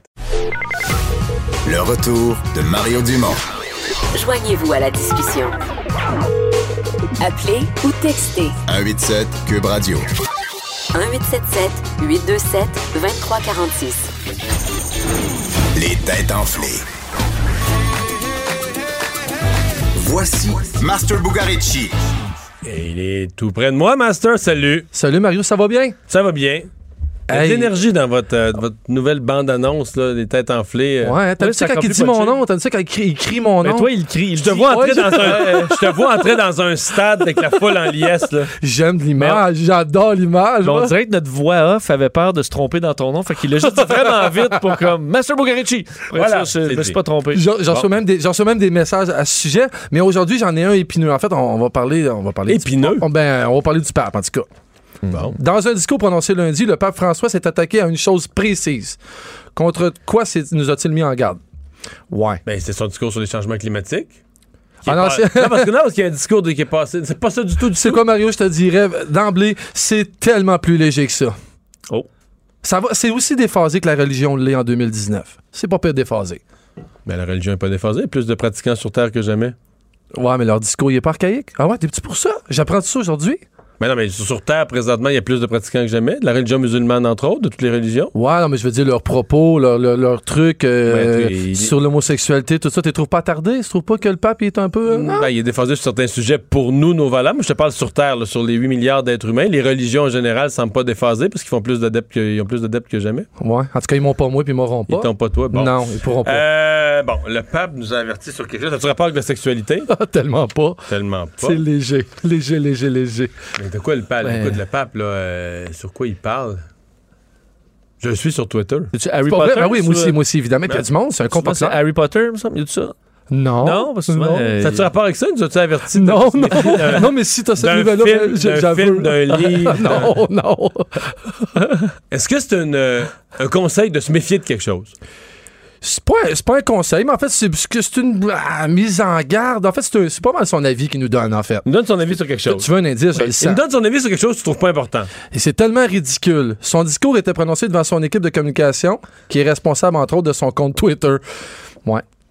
Mhm. Hum, ça dit rien, ça. On parle de communication. OK, Ah. donc il dit aux Ah. gens de faire attention. De faire attention aux réseaux Ah, il, parle, sociaux. il parle à sa lui, gang. les il parle à sa sociaux. gang à lui, en gros. Là. Mais comment on a laissé ça, ça, ça, ça, ça a sorti quelque part, là? C'est par rapport aux réseaux sociaux. Mm, En partie. Je dois dire en partie. Pas 100% ça, mais en partie, oui.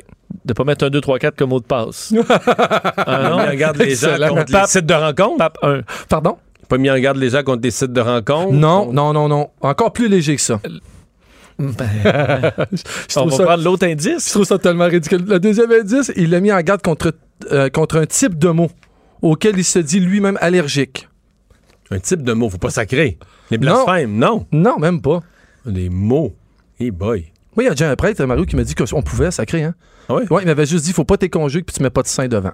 Si tu mets pas de sein devant puis tu le conjugues pas, il y a pas de trouble avec ça. OK. Hein? Ouais. J'ai trouvé ça C'est cool. plus grave, c'est plus grave conjuguer. Ouais. ouais. Ouais, ma- euh, C'est vrai que c'était moins grave, tu conjugues. là, Ouais. mais parce que là, ça devient. Le, le côté agressif ressort un peu. Tu sais, Ouais. moi, Oh, tant je comprends, encore, c'est plus rough un peu. Je comprends. Bon. J'aime ça, Mario, il est dans le est dans- néant. Mais non, mais vraiment, là, Ouais. c'est quoi le pape pourrait. Ça te rapport avec l'alimentation? Non, non, ça serait, Des ça, mots. ça serait, ça Des serait mots. bon. Ouais, non, t'as dit des mots. Ouais. Des mots. Mhm. Hashtag. Puis tu sais, c'est des mots que, que lui, il est allergique, là. Lui est allergique à certains mots. M-O-T-S, là. Des mots de vocabulaire, Ouais. des mots de Oh, langage. oh. Dans des chansons, mais c'est pas des blasphèmes, c'est pas le sexe. Non, Quels, ça- quels autres mots sont, Écoute, qui sont- peuvent irriter le pape. sont bannis, là? Alex, le juge, tiens à dans toutes les langues, il est aussi des, content des nouveaux mots cool jeunes, genre? Non, non, je t'aurais trouvé ça cool. Non. En fait, en fait, on va y aller avec le troisième indice, c'est le fun, parce que là, vous ne l'avez pas. Puis, la phrase « un authentique chrétien » l'aurait particulièrement irrité. La phrase d'un authentique chrétien, le reste est... Donc, les insultes contre les chrétiens, les, les insultes contre... Le mot chrétien? Non, mais on, mais on est vraiment, vraiment, vraiment proche. Le mot authentique? Euh, oui, en partie. Les qualificatifs. euh, Les insultes? Non, mais t'es proche, t'es tellement proche, Vincent, t'es ben, dessus, là. Moi, j'ai aucune idée, même proche. Moi, c'est le goût. Il, il donne la langue au chat, je le sens, là. Vous donnez la langue au chat, les gars, là. Oui. Je veux on gagner perdu. encore. Ah, yes, On un a autre perdu, victoire. yes. Arriver souvent, mais là, je... Sérieux, il a critiqué sur la surutilisation des adjectifs. Le pape, quand je te disais, c'est léger. Le pape François s'est attaqué aux adjectifs tout en donnant son point de vue sur le langage à l'équipe de communication du Vatican en disant Je suis allergique à ces mots. En fait, c'est- de, de mettre un adjectif devant. Et boy, Là, nous j'avoue sommes tombés dans la culture des adjectifs et des adverbes. Nous avons oublié la force des noms. Mario, c'est ridicule. C'est ridicule. Puis évidemment, ils ont un compte Twitter qui est très, très, très populaire. Non, mais il manque ce un bout, message-là- là. de- Pourquoi, euh, pourquoi le pape est contre les adjectifs? Le pape contre les adjectifs. En fait, Mario, si tu peux m'avoir la réponse pourquoi euh, de- de- demain, je serais vraiment content de le savoir parce que moi aussi, je suis dans le néant.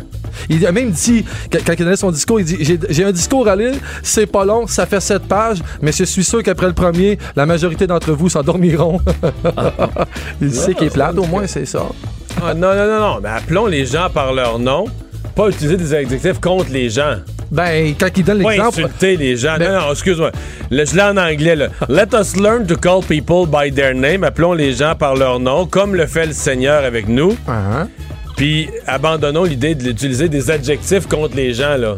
Ouais, ben l'authentique chrétien, c'est Comme pas si moi, con. avec ton test d'asseoir, je te traitais de maudit têteux, pis de, de sans dessin, de gars qui... Ouais, mais Ouais, dans sa ça phrase, c'était pas contre les gens? C'est-tu parce que t'as juste pas... de utiliser- Call people by Mais their... call people by Appeler the les gens name. par leur nom. Ouais, mais c'est pas nécessairement négatif. Call people Mais by their que ça name. veut dire des adjectifs. Call me by my name. là.